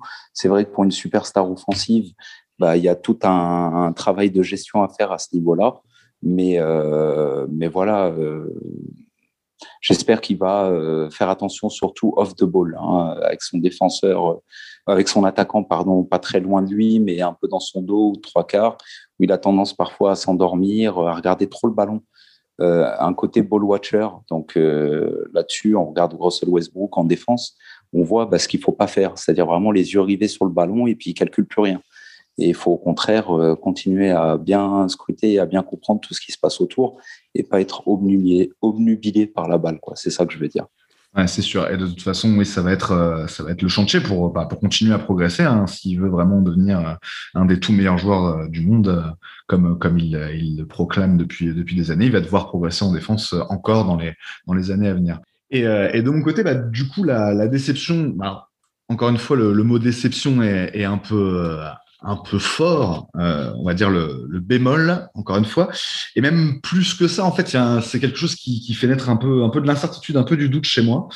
Euh, c'est la, baisse défensive de l'équipe euh, au fur et à mesure de la saison et euh, enfin en fait en deuxième partie de saison précisément par rapport à, par rapport à la première partie de saison. Alors sur l'ensemble sur l'ensemble de la saison, les Suns sont une des meilleures défenses de la, de la ligue. je crois qu'ils sont au defensive rating sixième, c'est ça de, de, toute la NBA. Mais en fait, quand on regarde dans le détail, c'est la tendance n'a pas été vraiment très positive de ce côté-là du terrain pour les Suns cette saison, puisqu'en fait sur la première partie, donc avant le All-Star Game, ils étaient ils étaient la troisième meilleure défense de toute la NBA. Donc si on compte le, defensive rating, donc selon les stats de, NBA.com, à 108,2 de, de, defensive rating, ils étaient la troisième meilleure équipe, à peu près au niveau d'une équipe comme Utah. Et, et, sur la deuxième partie de saison, si on prend donc tous les matchs, les 37 matchs joués par les Suns joués après le All-Star Game, on passe à la 21e défense en termes de, de defensive rating de la ligue. Euh, à 112,5, donc plus de 4 points encaissés par son possession. Et, euh, et on, on, passe du niveau de Utah en première partie de saison au niveau de Brooklyn euh, en deuxième partie de saison, sachant qu'on sait bien que Brooklyn, le, point fort, c'est pas vraiment l'attaque, même si ils ont montré des progrès défensifs eux aussi tout au, tout au long de la, saison. La défense, tu veux dire? C'est pas le point fort de Brooklyn. si je me suis effectivement, si je me suis pas les euh, vous m'aurez rectifié vous-même. Le point fort de, de Brooklyn, c'est plutôt l'attaque et pas la défense. Donc se retrouver au niveau défensif de Brooklyn, c'est un peu inquiétant. Euh, moi, ça correspond aussi à ce que j'ai vu sur le terrain. Quand même, il y a eu beaucoup de matchs dans cette deuxième partie de saison où on a pris des valises de points. Euh, certains qu'on a gagné quand même, parce que bah, en attaque, pour le coup, on a vraiment haussé le curseur euh, là pendant cette, cette, deuxième partie de saison. pour le coup, on a vraiment monté dans la, dans la hiérarchie. On était huitième meilleure attaque avant le All-Star Game. On est deuxième meilleure attaque sur toute la fin de toute la fin de saison. Il y a juste Portland qui fait mieux et on est juste devant Dallas, donc on est vraiment euh, avec des, des, des, énormes machines offensives. Donc ce côté-là à compenser. Sauf qu'on sait bien que en playoff, bah c'est la défense qui, quand même est le l'élément le, plus important, même si euh, il y a certains contre-exemples euh, historiques.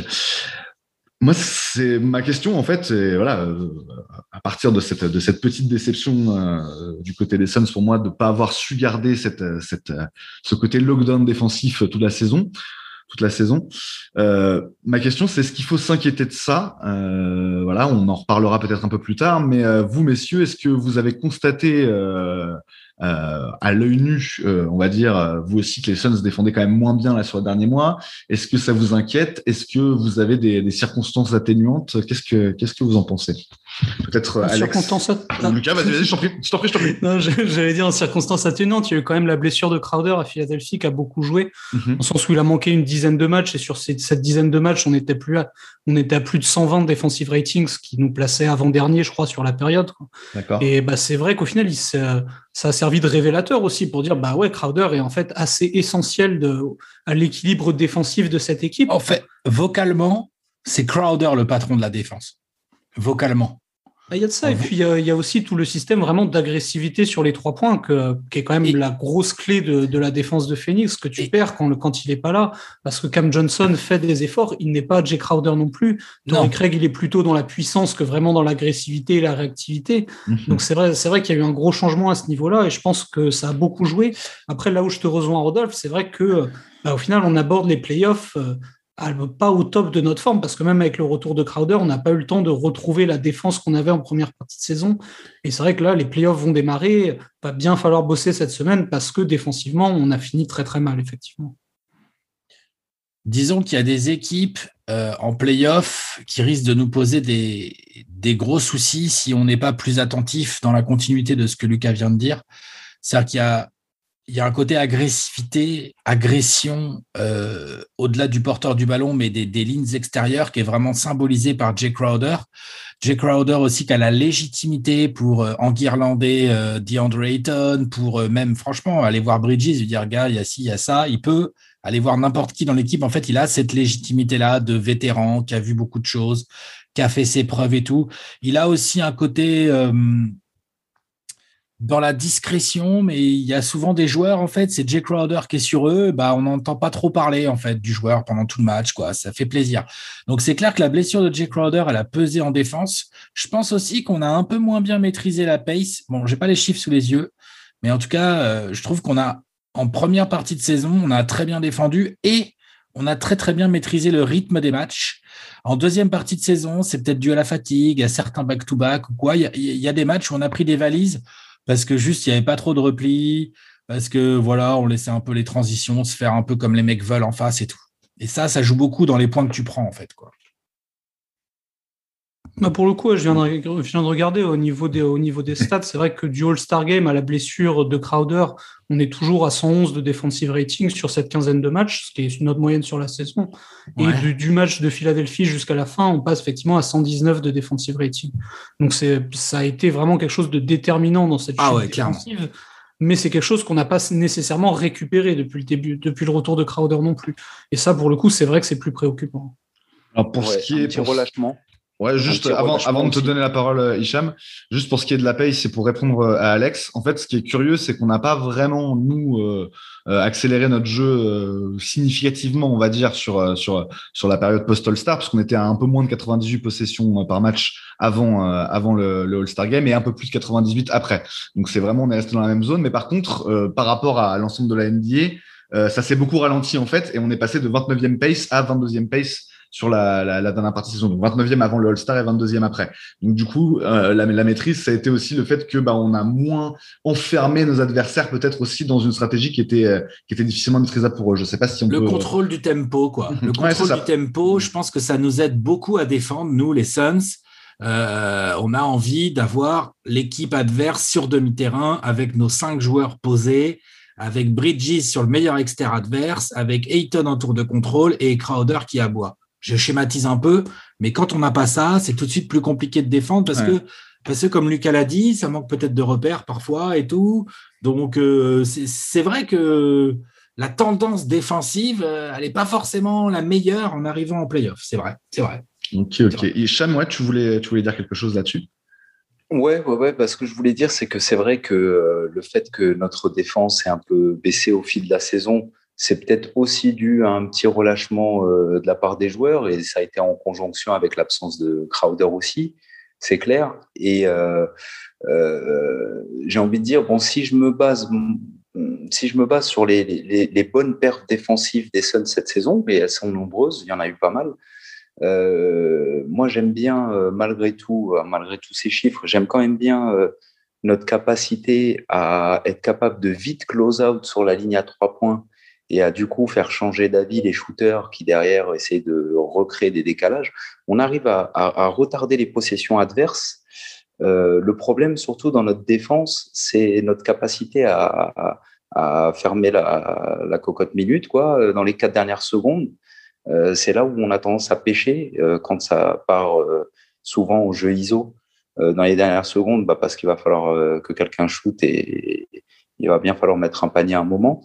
Euh, je pense que est-ce que c'est dû à du relâchement en toute fin de possession? Est-ce que c'est dû à la défense purement et simplement des Suns en ISO euh, euh, Voilà. Est-ce que c'est dû à la petite taille? Bon, je sais pas. Grosso modo, euh, je pense quand même que si on arrive à, à bien faire gaffe à ces petits, enfin ces points de détail hyper importants qui consistent à vraiment tout faire pour bien clôturer une position défensive et surtout prendre le rebond aussi derrière parce que en plus de parfois mal défendre euh, les possessions, euh, les, fins de possession et en particulier en ISO, on a tendance à se manger des rebonds longs et des, des, rebonds adverses euh, qui font que bah voilà, c'est une nouvelle possession de 14 secondes de plus pour l'adversaire.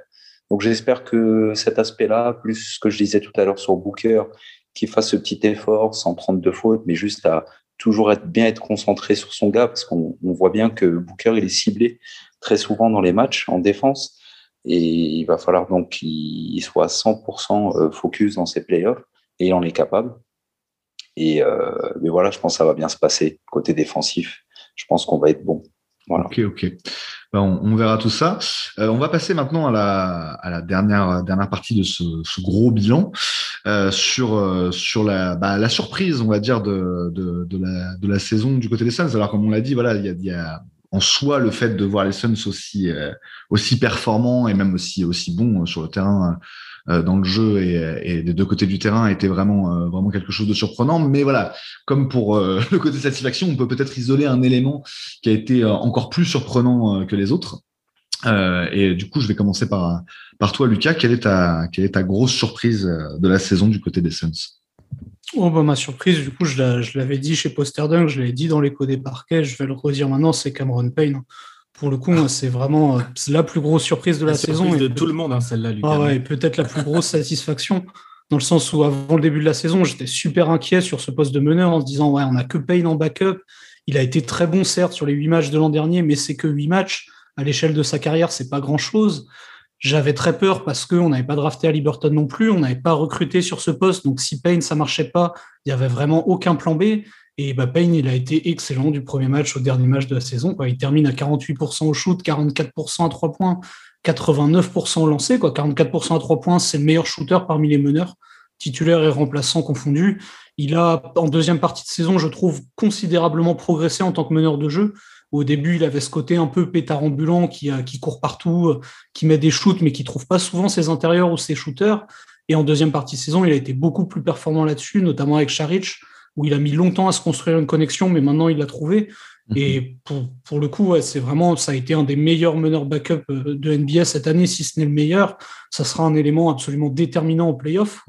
Il y a notamment une bonne newsletter de David Kevin à son sujet là, cette semaine que je vous conseille de lire. Mhm. Mais ouais, pour le coup, Cameron Payne, je suis euh, on ne peut plus satisfait de sa saison. C'est, c'est une super belle histoire, c'est une super mhm. belle surprise. C'est vraiment un joueur hyper attachant que j'aimais pas du tout au début, mais j'ai vraiment appris à l'aimer et maintenant je l'adore. Quoi.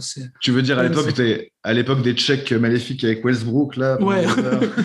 ouais, non, mais c'est moi pour le coup, c'est un joueur qui m'a tout le temps beaucoup déçu et je me suis dit bah ouais, il a pas grand chose à offrir. Donc déjà sa saison dans la bulle, enfin son passage dans la bulle avait été une grosse surprise, mais cette confirmation sur 60 matchs cette année, c'est phénoménal. Hein. Pour le coup, c'est vraiment la plus belle surprise de la saison. Ouais, et puis là où, enfin, c'est ce qui est assez assez marquant, je trouve, c'est tu l'as tu l'as dit en fait, c'est la transformation aussi au, cours de au cours de la saison et au cours de, voilà de, son passage chez Essence depuis, enfin voilà, c'est pas fini, espérons-le, hein, mais depuis euh, depuis son arrivée, où effectivement, comme tu dis, c'était plus euh, c'était plus un meneur un meneur d'impact, un scoreur, et là il dit bah sans doute que côtoyer Chris Paul toute une saison, ça vous fait progresser euh, dans des, dans des proportions euh, complètement folles. Mais, euh, mais effectivement, il est devenu un, assez bon euh, meneur gestionnaire là sur sur sur cette saison progressivement. Euh, et, euh, et c'est vraiment sur quelqu'un sur qui on peut compter hein. c'est c'est ça le plus le plus fou et le plus surprenant. Toi Alex? parce que, parce que tu vois la, saison dernière sur les huit matchs dans la bulle il était dans le dixième centile au niveau du ratio assist par rapport au ballon qu'il consommait quoi. D'accord. ce qui voulait dire 90% des meneurs faisaient mhm. plus de passes décisives que lui. Il était et pas là, cette saison il se place donc dans le 59e centile donc au-dessus de la moyenne mhm. il y a eu une progression considérable non seulement en tant que joueur, mais en tant que meneur de jeu. Et c'est de ce côté-là, du... c'est vraiment de ce côté-là de, la, de sa fonction que je l'attendais le moins. En tant que uh-huh. meneur de jeu, il a énormément progressé. C'est vrai que c'était, c'était assez. Euh, Rodolphe, avant que tu donnes la parole à Alex, Dis-moi. parenthèse parce que euh, Lucas a évoqué son nom et j'aimerais insister dessus pour tous les fans des Suns anglophones hein, qui n'ont pas trop de problèmes avec l'anglais. Euh, allez vous renseigner sur le compte, il a parlé de lui, hein, c'est David Kevin, euh, et en fait, son, Twitter handle, là, c'est euh, euh, at alors four point play. Et 4 c'est écrit le grand I le grand V. De four point play je crois. C'est c'est son nom. Donc David Kevin. Allez vous inscrire à sa newsletter.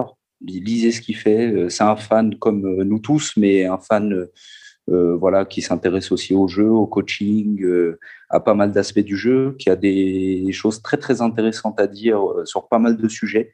Et sa newsletter, je la trouve géniale, donc n'hésitez pas. en plus de bien sûr Trash Talk, l'écho des parquets, tout ça, tout, tout ce qui vous est offert par nos amis pour vraiment bien vous cultiver basket. prenez en plus cette petite newsletter, elle est, elle est assez exceptionnelle, je trouve. Ok, ok, bah, le, message, le message est passé clairement. Euh, du coup, bah, je vais te demander à Alex, quelle est selon toi, euh, enfin, quelle est pour toi la, la, plus grosse surprise de la saison euh, chez les Suns? C'est clairement Cameron Payne, hein, Lucas. D'accord. J'ai eu du bol d'avoir la main en vrai. C'est ça. tu vois, genre, je veux dire, à un moment donné, tu vois, on peut couper les cheveux en quatre pendant des heures. C'est Cameron Payne, la grosse surprise de la saison des Suns. Je veux dire, moi, franchement, j'étais dégoûté qu'on prenne pas Tyrese Halliburton à la draft vu qu'il était dispo en 10 et tout, qu'on était là, j'étais la merde quand même, derrière Chris Paul, derrière Chris Paul Booker, c'est. Voilà, en plus, ensuite, avec le début de saison qu'il fait, Tyrese Halliburton aux Kings, on a encore plus le seum parce qu'on se dit putain, il a l'air bon, quoi, tu vois, Tyrese Halliburton. Et en fait, au cours de la saison, bah, Cameron Payne, il nous a. Il nous a rassuré, il nous a enlevé ce truc-là de la tête, quoi, ce qui est assez fort. Et là, on arrive en playoff. Bah, franchement, euh, franchement, à partir, je sais pas, quoi, à la huitième minute, là, ou neuvième minute, là, quand Chris Paul sort et Cameron Payne qui rentre, c'est pas du tout là que je vais suer devant les matchs des Suns, en fait, dans un premier temps, en tout cas. Et ça, c'est une grosse, grosse surprise. Très, très grosse surprise. Euh, donc, ouais, non. Après, on, pourrait éventuellement évoquer le cas Kaminski aussi, qui a été quand même, à mon sens, une belle surprise que quand on le laisse partir, moi, ça me va bien qu'on le laisse partir. Après, on le récupère pour rien du tout, la contrainte Wix, ça, c'est super, un petit contrat et tout. Mais en fait, le mec, quand, enfin, c'est quoi, Kaminski, c'est 15 minutes de jeu par match ou un truc comme ça quand il participe mais c'est efficace, euh, il se bat, il donne ce qu'il a à donner. Euh, les soirs où il met ses trois, euh, on kiffe Kaminski, quoi. Et ça, j'avoue que je m'y attendais pas. Voilà, c'est pour euh, allez pour la deuxième surprise quoi. Mais là surprise, c'est Cameron, Payne, franchement. La plus grosse surprise. Est-ce que tu es d'accord avec ça, toi, toi, Hicham? Ouais, je suis d'accord. Et euh, j'aurais envie de dire Cameron Payne aussi comme plus grosse surprise parce que c'est vrai qu'entre un mec qui est au chômage dans sa piscine et euh, un an après, il se retrouve avec ce contrat minimum qui, va, qui, va, se transformer en, à mon avis, je sais pas, dites-moi si vous êtes d'accord, les gars, moi, je pense que Payne, il va prendre euh, à minima une moitié de full mid-level exception, des Suns, j'espère, ou alors une room exception. Euh, je pense que c'est vraiment son plancher. A une équipe un peu folle qui arrive une foule euh, pour lui, je pense qu'il la prendra. J'espère que ça arrivera pas, parce que ça voudrait dire qu'il part certainement. Mais, mais ouais, le mec, il a augmenté sa valeur, puissance 10. il a été bon. Il a eu des petits, des petits passages à vide, mais ça n'a pas, pas trop duré quand c'est arrivé. Euh, il y en a eu comme ça un ou deux dans la saison et bon voilà, c'était c'était pas non plus de quoi se catastropher. Donc moi je suis carrément d'accord avec vous deux les gars. Et euh, je dirais Cameron Payne aussi comme grosse surprise de la saison. Au plus globalement, je dirais que ce qui a été surprenant euh, et très agréable, c'est de voir que la plupart des joueurs, dites-moi si vous êtes d'accord aussi, ont répondu aux attentes, on va dire, d'une manière générale, à part peut-être un peu Dario, pour moi, bon, à part un ou deux cas isolés, mais globalement, l'équipe quand même a répondu présent et, vraiment euh, satisfait globalement aux attentes, je trouve. Donc ça, c'était une belle surprise. Voilà. Vous en pensez quoi, vous les gars, du fait que tout le monde ait bien joué globalement, on va dire euh? Ouais, je suis d'accord. Bah, même, tu vois, pour Dario, euh, bah, le fait de dire, bah, c'est bon, tu as été backup pivot dans la bulle parce que Ben s'était blessé. Cette année, tu seras backup pivot toute l'année je veux dire, c'était pas gagné d'avance non plus, quoi, où tu te dis, mhm. bah, défensivement, au début, ça va surprendre, mais au bout d'un moment, les équipes vont s'ajuster, peut-être même que lui, Dario, n'arrivera pas à tenir sur la durée. Et au final, même s'il a eu quelques trous d'air au cours de la saison, et c'était bien plus au niveau de son shoot qu'au niveau de sa défense, bah, le pari de le faire jouer pivot toute l'année a carrément tenu. Et c'est vrai que c'était pas gagné d'avance, même si on pouvait se permettre d'être optimiste. Je me rappelle, tu avais utilisé le terme de oui, en début de saison. mini Jokic, ouais, mais dans le mm. profil, hein, pas dans le, la performance. Hein, oui, bien sûr. Mais je voulais qu'il remonte un peu le ballon. C'était quelque chose qui n'était pas forcément gagné d'avance. Tu dis, ouais, ça marchera certains matchs, certains match-ups, ça marchera pas tout le temps. Ça a marché l'énorme majorité du temps. Et ça, pareil, c'est vrai qu'on peut dire que c'est une bonne surprise parce que même si on était optimiste de ce côté-là, c'était pas quelque chose qui était acquis pour autant. Hein. C'est vrai. Et n'oublions pas qu'il a eu le Covid aussi. Hein. On sait que pour certains, ça, ça a des facteurs aggravants de santé. Pas tout le monde, Dieu merci, mais il y en a, ça les atteint pas mal. Et ça a peut-être été son cas parce que je crois que pendant genre un mois et demi, facile, hein, euh, entre mars et avril, il me semble, il, il, a vraiment pas été bon. Quoi. Il était vraiment dans ses chaussettes et mmh. il a chuté dans, Ouais, après, tu sais, un Charich, c'est un mec qui tourne beaucoup au mental, quoi. Où, euh, quand il voit que ses shoots ne pas, il se dit ah non, je rate mes shoots, je suis en train d'handicaper l'équipe, alors qu'au contraire, le fait qu'il fasse du pick and pop, même s'il les rate, ça offre du spacing, ça offre du mouvement, etc. Mm. Mais c'est un mec, tu sens, qui se plombe un peu tout seul des fois, parce qu'il voit que ses shoots ne rentrent pas, alors que tout ce qu'il fait sur un terrain de basket, c'est génial. C'est vrai, c'est vrai, je suis d'accord. Ça joue aussi, c'est sûr. Euh, bah, de mon côté, bah, c'est comme vous, euh, c'est vraiment un joueur de l'effectif euh, qui m'a surpris. je suis vraiment d'accord sur tout ce que vous avez dit. Hein. Tous les mecs que vous avez cités sont, sont, des bonnes surprises, des très bonnes surprises et vraiment des grosses surprises aussi. moi, personnellement, c'est Javon Carter, le joueur qui m'a le plus surpris cette, cette année du côté des Suns. Bah parce qu'en fait, c'est peut-être encore plus que Kaminski, on en parlait un peu tout à l'heure, c'est peut-être le joueur que j'ai euh, dans ma tête sorti de la rotation le plus de fois cette saison. Je me suis dit, il va jamais revenir. Euh, c'est bon, on a recruté Galloway et Moore, il va pas jouer. Déjà, début de saison, je pensais que Carter n'allait pas jouer ou qu'il y aurait vraiment des, des euh, défensifs très précis sur des sur des courtes sur des courtes distances. Moi, je pensais que ce, ce joueur était vraiment incapable bah déjà incapable de jouer offensivement et incapable de progresser dans, dans ce domaine-là, ce qu'il a montré là sur la fin de saison. J'ai juste pas reconnu ce joueur, j'ai pas compris ce qui s'était passé, donc c'est toujours un bulldog euh, en, défense qui forcément apporte, apporte bien de ce côté-là, mais, mais il est devenu bah, efficace, euh, plutôt adroit, Et, en fait, même en termes de choix, bah, ça commence à être vraiment pas mal du tout. Quoi. on a pu le voir aussi sur, sur le dernier match là contre, contre, contre les Spurs, mais même d'une manière générale, surtout de sa fin de saison, c'est le joueur que j'attendais pas du tout dans, dans, les performances des Suns. Encore une fois, moi j'étais persuadé que bah, euh, à partir du moment où Galloway aurait pris ses marques, c'est lui qui, euh, qui prendrait ce rôle un peu de, de backup de Booker euh, toute la saison. Finalement, en fin de saison, Javon Carter est le backup de Booker et il a largué la concurrence, hein, vraiment. donc, donc c'est à la fois vraiment vraiment surprenant et ça ça illustre un peu ce qu'on disait ce qu'on disait tout à l'heure et ce qu'on dit un peu depuis le début aussi hein, d'une manière générale c'est que les, les, ressources dont, dont, on dont on fait preuve bah, les joueurs des Suns, mais du coup l'encadrement aussi pour les mettre dans les bonnes dispositions pour qu'ils arrivent à, à ce niveau-là. Euh, je me souviens quand on avait parlé de, du cas de Javon Carter euh, il, y a, il, y a, quelques semaines, c'était l'émission où Tengiz était, était là. Euh, bah, c'était lui et Hicham d'ailleurs tous les deux. Vous aviez beaucoup insisté sur le fait que c'était quasiment le, enfin même même pas quasiment le plus gros bosseur du groupe, euh, le, le, le, mec qui restait euh, justement encore plus que Michael et Cam à bosser après les entraînements et tout. Et, et en fait, il y a le symbole magnifique. Quoi. En fait, c'est bah, en étant au contact voilà, de, joueurs supérieurs et en voulant euh, voilà, être, être au niveau, ne pas être un poids pour cette équipe-là et avoir, avoir son mot à dire, bah, voilà, on progresse dans des proportions. Encore une fois, je ne sais pas pour vous, mais moi, je m'attendais pas du tout à ce que Carter soit a priori un remplaçant qui sera utilisé en, en playoff, quoi, tout simplement. Bah, disons que ça revient sur ce qu'on disait au début, tu vois, sur le management, où euh, bah, t'es jamais vraiment sorti de la rotation. Quoi. Personne n'est exclu de ce groupe. Tu vas peut-être moins jouer, peut-être qu'un autre joueur sera plus performant, mais c'est pas pour autant que tu es laissé sur le côté. quand on fera appel à toi, bah, faudra que tu sois prêt. Et quand on a fait appel à Carter, il était prêt. Quoi. Et c'est vrai que moi, pour le coup, Carter, c'est un joueur que j'aime vraiment pas du tout. Donc j'ai du mal à lui faire des éloges, surtout en début de saison, là, quand il se prenait pour Stephen Curry, là, où vraiment, là, il m'a bien cassé les couilles. Quoi.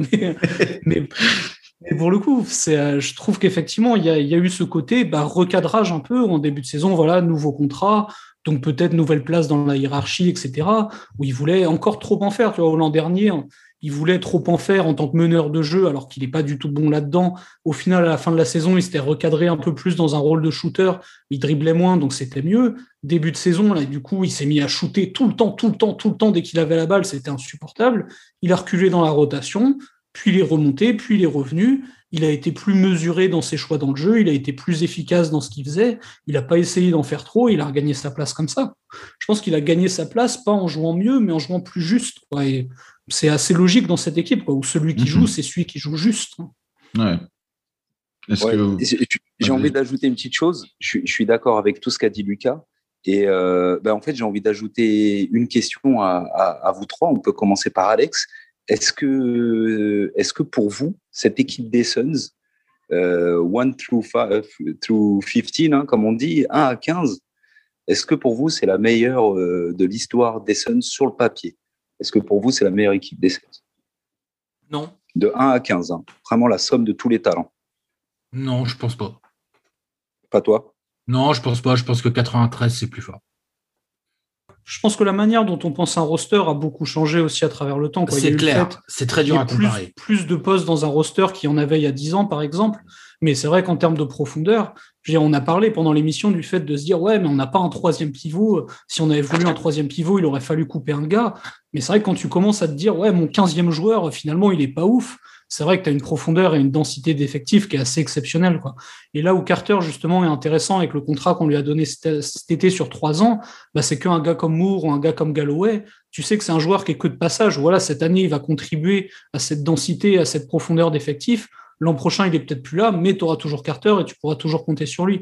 Mais c'est vrai que cette année, en termes de profondeur d'effectifs, je dire, tu as une vraie équipe A, une vraie équipe B et une vraie équipe C en plus. Quoi. C'est, je pense honnêtement, c'est la première fois depuis que je suis le basket que je commence à avoir des considérations à me dire ouais, est-ce que le 14e, 15e spot du roster pourrait pas être mieux utilisé? Alors qu'avant, tu vois, quand on était sous D'Antoni, bah, t'as que trois remplaçants. De toute façon, qu'est-ce que tu t'en branles de ton 12e joueur?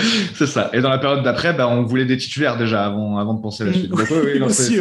ah bah, ça, c'est clair, les gars. Ça, les années 2010, euh, on n'en est pas soucié du 14e homme quand t'as pas de. Quand t'as pas de 4 T'as pas de 4 et t'as pas, de y a qui filait la balle, ouais, c'est clair. non, non, mais ça, c'est un autre souci. Mm. Mais oui, non, Hicham, c'est une question intéressante. C'est une équipe des Suns très, très forte. Après, je pense qu'il est encore un peu tôt pour rentrer dans ce genre de considération parce que, mm-hmm. qu'on le veuille ou non, là, on va avoir un révélateur qui s'appelle les playoffs et, euh, genre, attention, quoi, attention. La profondeur, c'est bien, hein, mais en playoff, euh, tu joues pas à 14. on va en, parler. Hein. On va en parler des playoffs. Non? Tu joues pas à 14 en, en playoff, on est d'accord non, c'est sûr, c'est sûr. Mais on va parler de tout ça. Bah, de toute façon, vous êtes, vous êtes super fort en transition. Moi, je pourrais même vous laisser le mic et, aller me, prendre un petit café. Euh, non, bien sûr, effectivement, juste après euh, cette petite pause, on va se pencher euh, un peu, bah, déjà, dernier, dernier tour de bilan de la saison sur bah, voilà, les petits trophées. Et puis, on va déjà se projeter sur les playoffs qui arrivent, même si on ne sait pas encore contre qui, Golden State ou Los Angeles. On va parler de tout ça après une petite pause.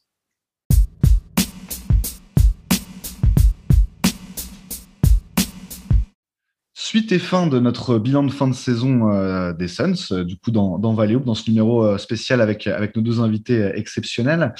Et, on va, bah, pour terminer le, bilan de la saison régulière, bah, se pencher forcément sur les, trophées de fin de saison. Ça faisait très longtemps euh, que bah, n'avait même pas pensé à mettre des Suns dans des, dans des trophées de fin de saison à droite à gauche. quoi. Donc forcément, on, se dit que des, certains Suns ont plus de chances que d'autres. Euh, ma question, messieurs, euh, et, on va commencer du coup cette fois par, par Hicham pour changer, euh, c'est quel est selon vous le trophée qui doit en priorité aller à un, membre des Suns? Donc avant tous les autres, si vous aviez un vote et on vous dit tu ne peux voter que pour un seul membre des Suns, quel, quel trophée vas-tu attribuer à quel Sun? C'est ma question, Hicham. Ok, j'ai une hésitation, mais je vais voter pour Executive of the Year pour James Jones. Mais l'hésitation, c'est avec Coach of the Year, mais ça commence avec l'exécutive et il a fait un taf euh, absolument monstrueux et, et, fluide. En deux ans, il est passé de worst ou quasiment best, ce qui est quand même rare. C'est arrivé que trois fois depuis 79 euh, que euh, qu'une équipe euh, en deux ans passe de dernier à premier. Donc on aurait mmh. pu le faire si on avait gagné un match de plus. Bon, on a fini deuxième. Et ça a vraiment correspondu avec son arrivée en plus, parce qu'il y a vraiment ce côté-là de genre il prend l'équipe et puis voilà, le, destin s'inverse dans les, dans les mois qui vont suivre. En fait, c'est vraiment ça qui s'est passé. Mmh. Grave. Clairement, clairement. Et, juste une chose à préciser par rapport à Executive of the Year, c'est vrai que c'est des trophées annuels et que le travail d'un manager, c'est pas un travail que tu peux vraiment juger que sur une saison. Mhm. C'est tout un enchaînement de choses qui fait qu'on arrive à un point. Donc en réalité, c'est juste euh, récompenser le travail qu'a fait James Jones, j'ai envie de dire, depuis le début. Euh, mais, bon, rien que pour cette année, il a ramené Chris Paul, il a ramené Tory Craig, il a fait confiance à Cameron Payne, un mec qui était euh, off the street il y a, il y a un an etc., etc., etc. Beaucoup de beaux moves, beaucoup de, de, choses très bien senties. Donc voilà, pour moi, c'est celui-là. Et puis le côté, comme on disait aussi, euh, quasi sans faute, quoi. quasiment toutes ces décisions se, se sont transformées en, succès, donc ça, ça joue beaucoup. Euh, bah, Lucas, est-ce que tu es d'accord euh, déjà avec Hicham, ou est-ce que toi, tu aurais un, un, autre Sun à mettre en avant absolument en, trophée, en trophée de l'année? Non, je suis d'accord avec Hicham. Pour moi, c'est s'il y a un, un gars de, de, la franchise qui est prioritaire sur un trophée, c'est James Jones.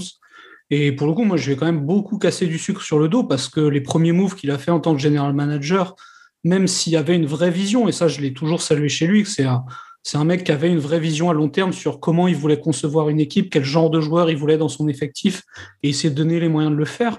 Sur ses premiers moves, c'était la plupart du temps très maladroit. Quand je me rappelle notamment du transfert Tyler Johnson, Ryan Anderson, où, où au niveau de l'effectif, ça n'améliore rien, sauf qu'on perd 5 millions dans le de cap space en faisant le move. Il y a eu TJ Warren, où effectivement, il fallait s'en séparer si tu voulais Aaron Baines, mais tu n'avais pas besoin d'accoler un pic de draft pour le transférer, à mon sens.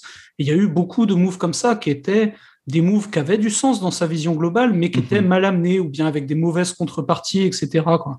Et bah, une fois ces erreurs gommées, tu arrives effectivement maintenant, et Hicham a bien fait de le préciser, que le travail se juge sur la durée, tu arrives vraiment bah, à ce à quoi ressemble l'équipe telle qu'il l'avait pensé au départ, c'est-à-dire vouloir Michael Bridges, vouloir drafter très haut Cameron Johnson, alors qu'il y a moyen de l'avoir plus bas, hein. c'était pareil, c'était pas un move très bien senti, mais c'était le genre de joueur qu'il voulait, parce qu'il voulait une équipe qui ressemble à ça, avec des joueurs qui ressemblent à ça, qui rentrent dans le bon moule, etc. Et c'est quelque chose qu'il a fait, et le move qu'il fait cet été pour Chris Paul, bah, au final, c'était un move qu'il fallait quand même faire, hein. Alex l'a dit tout à l'heure, mais c'est vrai que Rubio avait quand même bien transformé l'attaque de la franchise, Oubre était l'identité de cette équipe. Tu passes d'une équipe très athlétique de transition à une équipe très lente de demi-terrain. Il y a un vrai changement idéologique. C'est culotté, hein. C'est culotté, faut le dire. Je veux dire, après, voilà, c'était un upgrade bien senti à, moindre coût, mais c'était quand même des joueurs très importants de l'effectif et très emblématiques aussi. Quoi. Donc, euh, voilà, mais après, voilà, le gros point fort de cette intersaison entre Paul, c'est vraiment toute la profondeur qui a été ajoutée, quoi. L'arrivée de Galloway, l'arrivée de Moore, il y a le contrat de Charic qui a été bien négocié, celui de Carter pareil, l'arrivée de Crowder pour la mid-level exception, etc. Je veux dire, ce sont des moves qui ont été rendus possibles par le fait que l'an dernier, il prend, il prend Ricky Rubio, ça rend l'équipe plus performante, c'est ça qui permet d'avoir une équipe plus attrayante et de faire venir les joueurs aujourd'hui. Donc, le fruit de l'intersaison qu'il a pu faire cette saison, bah, il découle avant tout des graines qu'il a semées pendant les saisons précédentes. Mais c'est vrai que le revirement qui a été fait et les performances de l'équipe sont énormément à mettre à son crédit. Donc pour moi, si un mec est prioritaire pour les trophées, c'est même choix qui chame, c'est James Jones en dirigeant de l'année. Hein. Ok, ok. Est-ce que tu es d'accord avec ça, Alexandre? Est-ce que tu as, autre chose?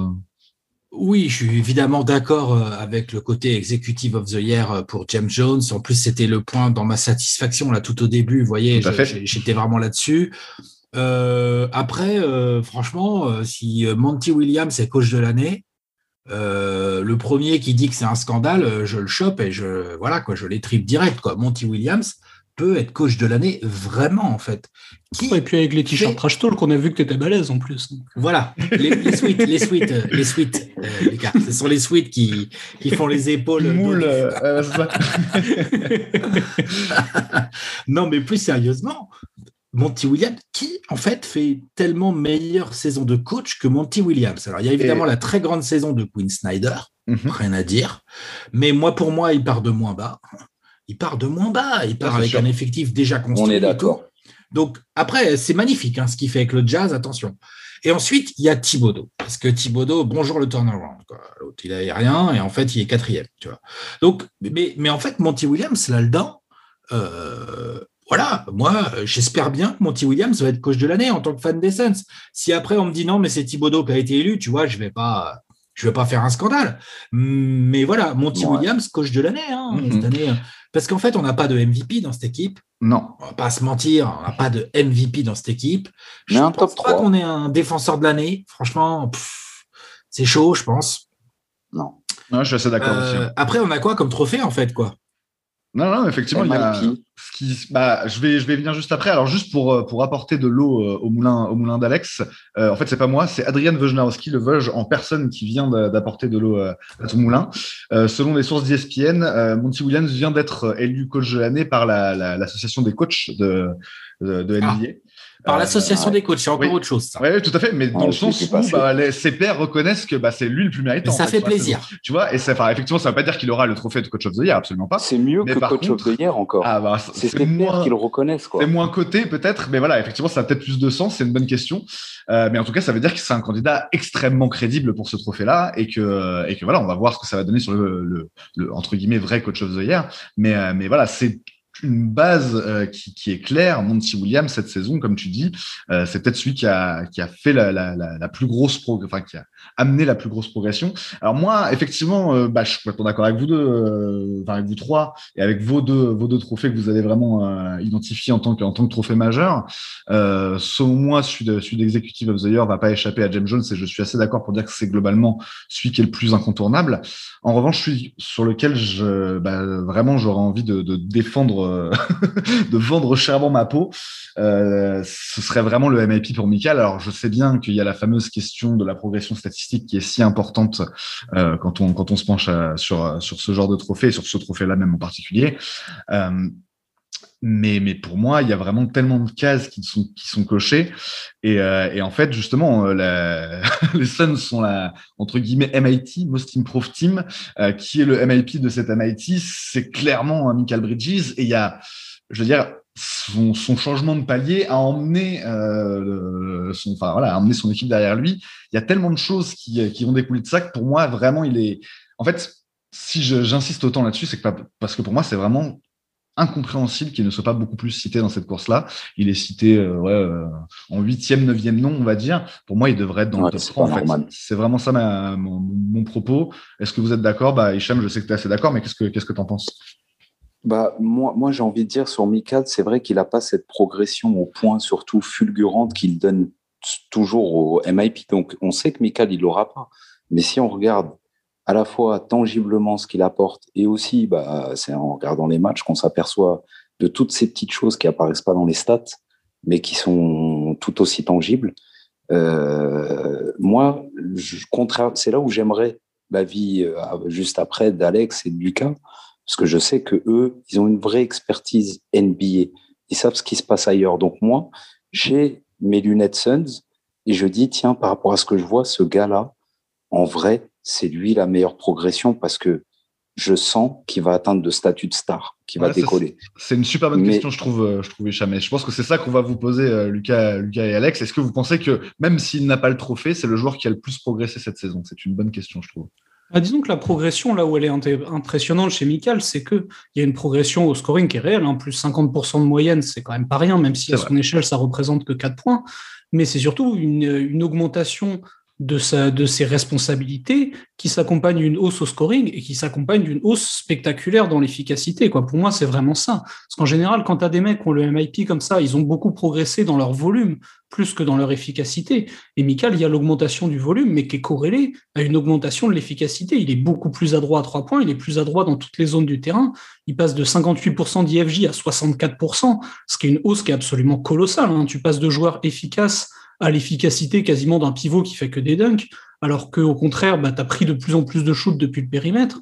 Donc c'est vrai que tu as une efficacité qui augmente, ce qui est normalement pas le cas pour un joueur qui a plus de volume. Et cette progression, elle se sent à ce niveau-là, dans le sens où il progresse dans les responsabilités, dans le volume, mais en plus dans la manière dont il utilise les ballons. Donc c'est vrai que c'est quand même un profil qui est assez rare pour le trophée, et historiquement, c'est rare que ça vienne dans ce sens-là. Mais je pense que le plus gros de sa progression, en tout cas pourquoi elle est plus impressionnante, c'est vraiment ça. Parce que la hausse de volume s'augmente d'une hausse de l'efficacité, ce qui normalement n'arrive jamais.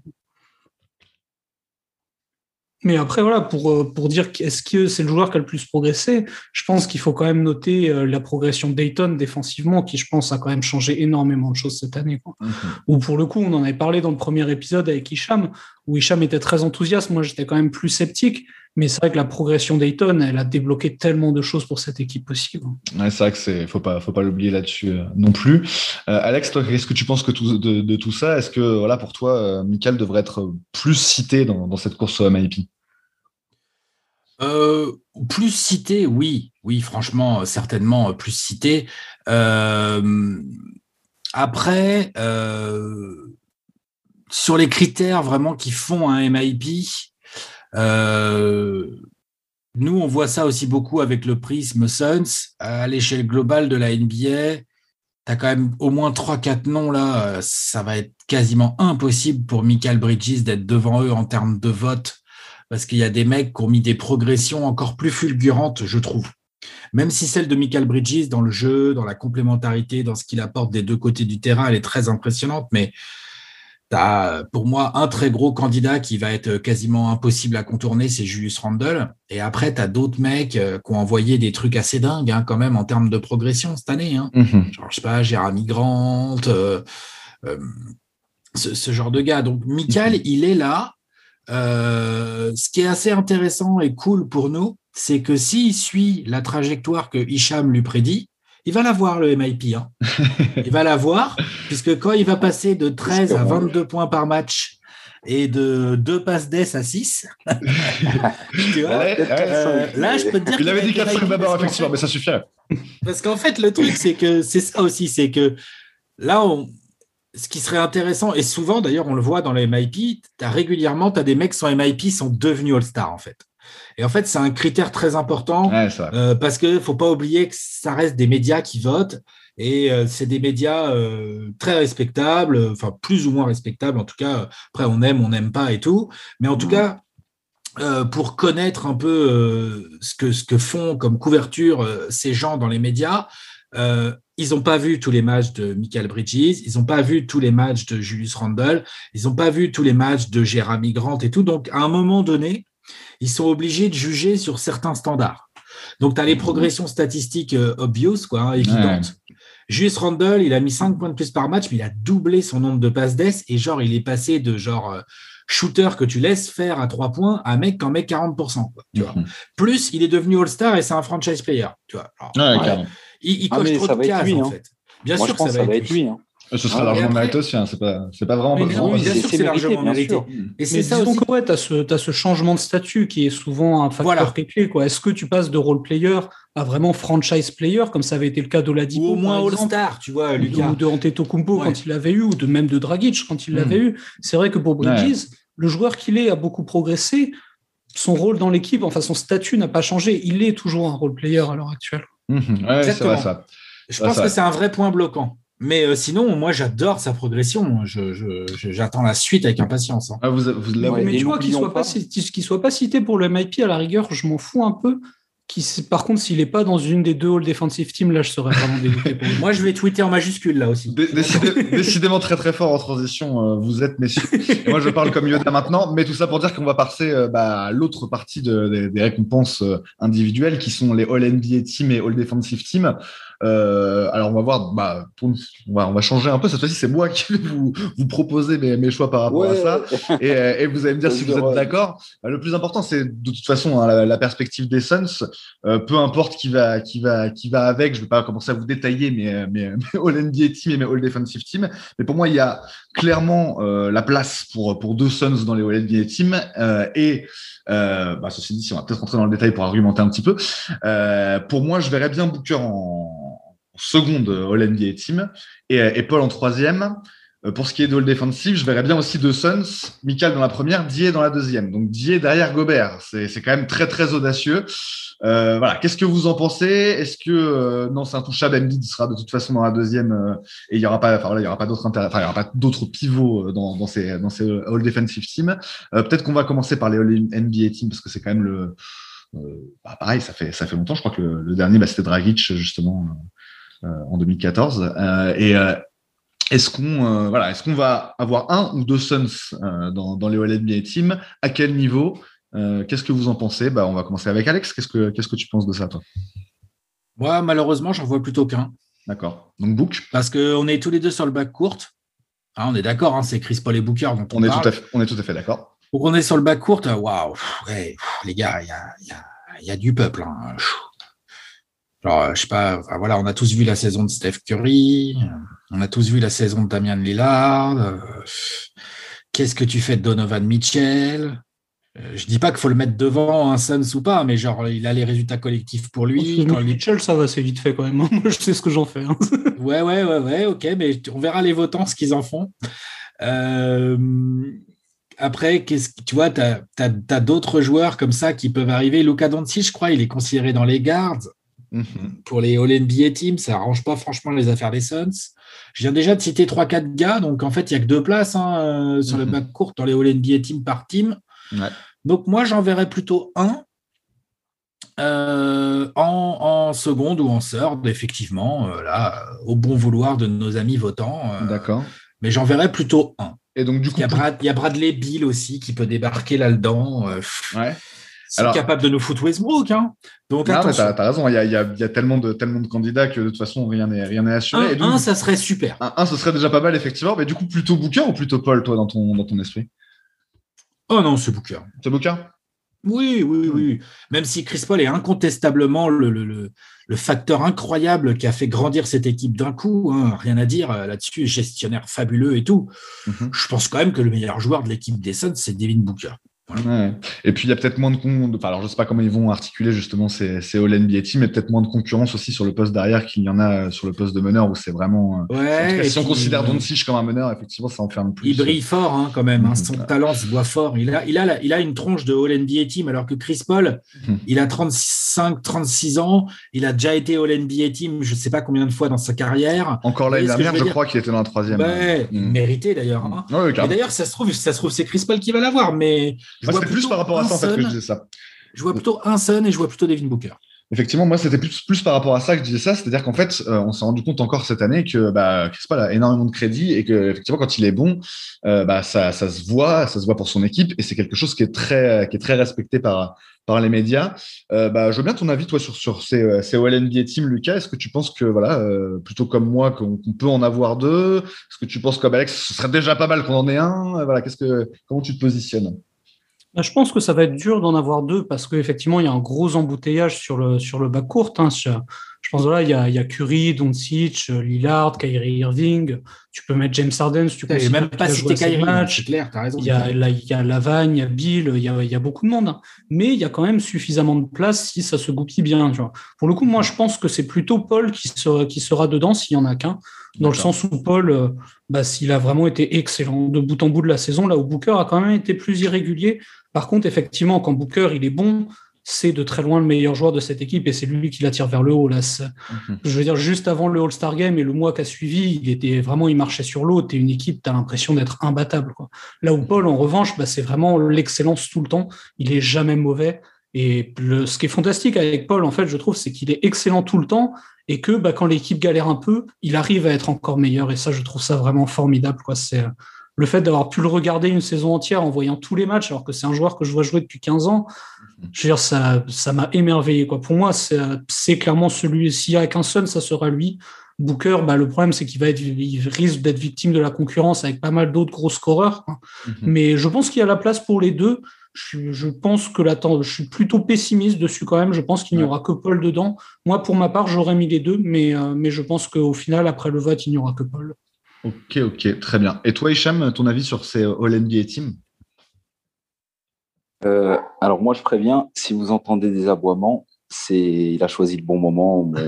c'est Jay Crowder C'est Jay Crowder. C'est. Ouais, c'est Javon, ouais. Il est là, il, a dû voir un chat ou un truc, euh, mais ça va passer. Hein. Euh, il s'appelle Achille et il est têtu. Euh, Qu'est-ce que je veux dire Oui, par rapport à ces All-NBA, bon, bah, je vais peut-être choquer mon monde, mais moi, comment je vois le truc En All-NBA First Team, je vois Chris Paul. Pourquoi? Parce que je vois les cinq plus grosses têtes pour les MVP comme étant Jokic,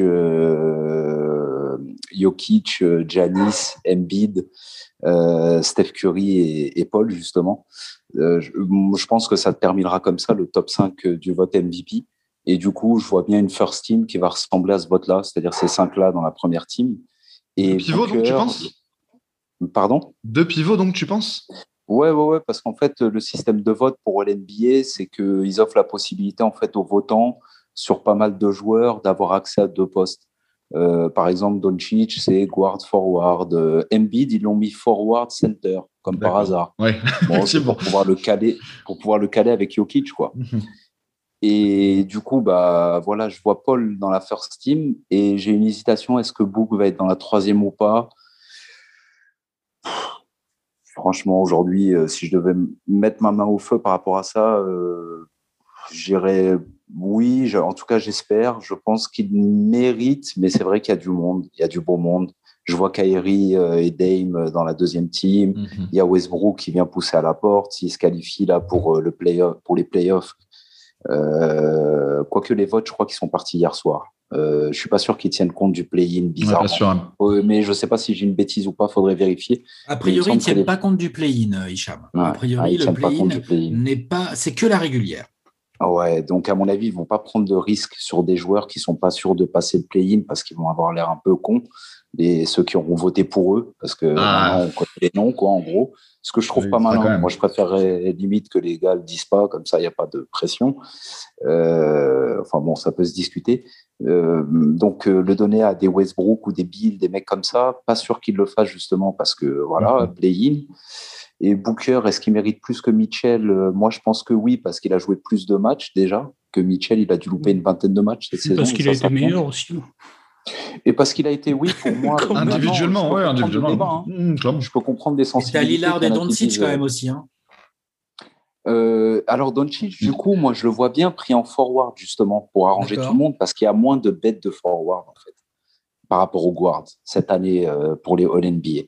Il y a du monde, mais il y a moins de monde. Comme les l'année dernière. Comme LeBron James, euh, c'est pas acté, acté qui finissent dans la third, quoi. C'est pas acté. Attention à, peut-être pas voir euh, un mec comme LeBron James finalement figurer sur le All NBA Team parce qu'il a quand même loupé du match et, ça, va finir par compter, par peser, quoi.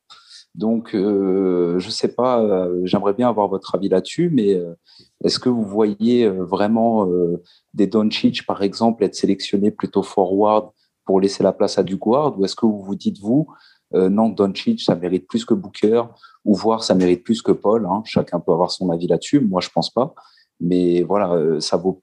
Qu'est-ce que vous en pensez, vous bah Après, même sur les spots froids, tu as du monde, hein, tu vois, des Paul George, Jimmy Butler, euh, Kawhi Leonard, ça va quand même prendre de la place, que ce soit Randall ou Williamson aussi. C'est clair. Donc, euh, hein. donc, de toute façon, il y aura du monde. Pour le coup, moi, je pense que Paul y sera, quoi qu'il arrive, parce que, comme tu l'as dit, c'est un mec qui va aller chercher top 5, 6, 7 MVP probablement, et il aura, il aura une place dans une des deux premières équipes. Booker, ça dépendra vraiment des votants, dans le sens où, au niveau de on va dire, de son dossier de candidature, c'est un dossier qui est bon, mais qui n'est pas aussi spectaculairement, que, spectaculairement bon que celui d'un Lillard, par exemple. Donc, effectivement, on est plutôt dans du, dans du calibre Bradley Bill, euh, Kyrie Irving, même s'il a manqué beaucoup de matchs, etc. il n'a pas, fait une saison qui le rend indiscutable en All-NBA Team parce qu'il y a la concurrence, en fait. Dans une autre saison, ça aurait sans doute suffi. Cette saison, il y a quand même beaucoup de concurrence sur ce spot-là. Pour le coup, je pense que Paul a fait une vraie différence. Booker a été très bon mais je pense qu'il y a beaucoup de concurrence. Il y sera peut-être, mais ça dépendra vraiment des votants. Quoi. Il mérite peut sans doute d'y être, mais il mérite pas moins d'y être que les autres gars avec qui il est en concurrence. on est d'accord. On est d'accord. Et c'est peut-être oui le, l'élément principal, c'est ça, c'est que dans toute façon, là, il y, a, beaucoup de joueurs qui ont vraiment fait, euh, qui ont performé à, titre individuel cette saison, et euh, bah, les places vont être, euh, vont être vraiment très très chères cette année. c'est ça, ouais. Si tu mets Booker ou Bill, clairement, c'est du préférentiel si tu as préféré la saison de l'un ou de l'autre, parce que mhm. objectivement, c'est difficile d'en mettre une au-dessus de l'autre. Là où mhm. pour Paul, je pense que c'est plus évident. Effectivement, peut-être. Après, ça dépend parce que voilà, on peut aussi dire que bah voilà, est-ce qu'on a préféré la saison de Lillard à la saison de Paul, la saison de de Curry à la saison de Paul? Enfin, il y a plein de choses qui, qui rentrent en ligne de compte. Alors voilà, il y aura...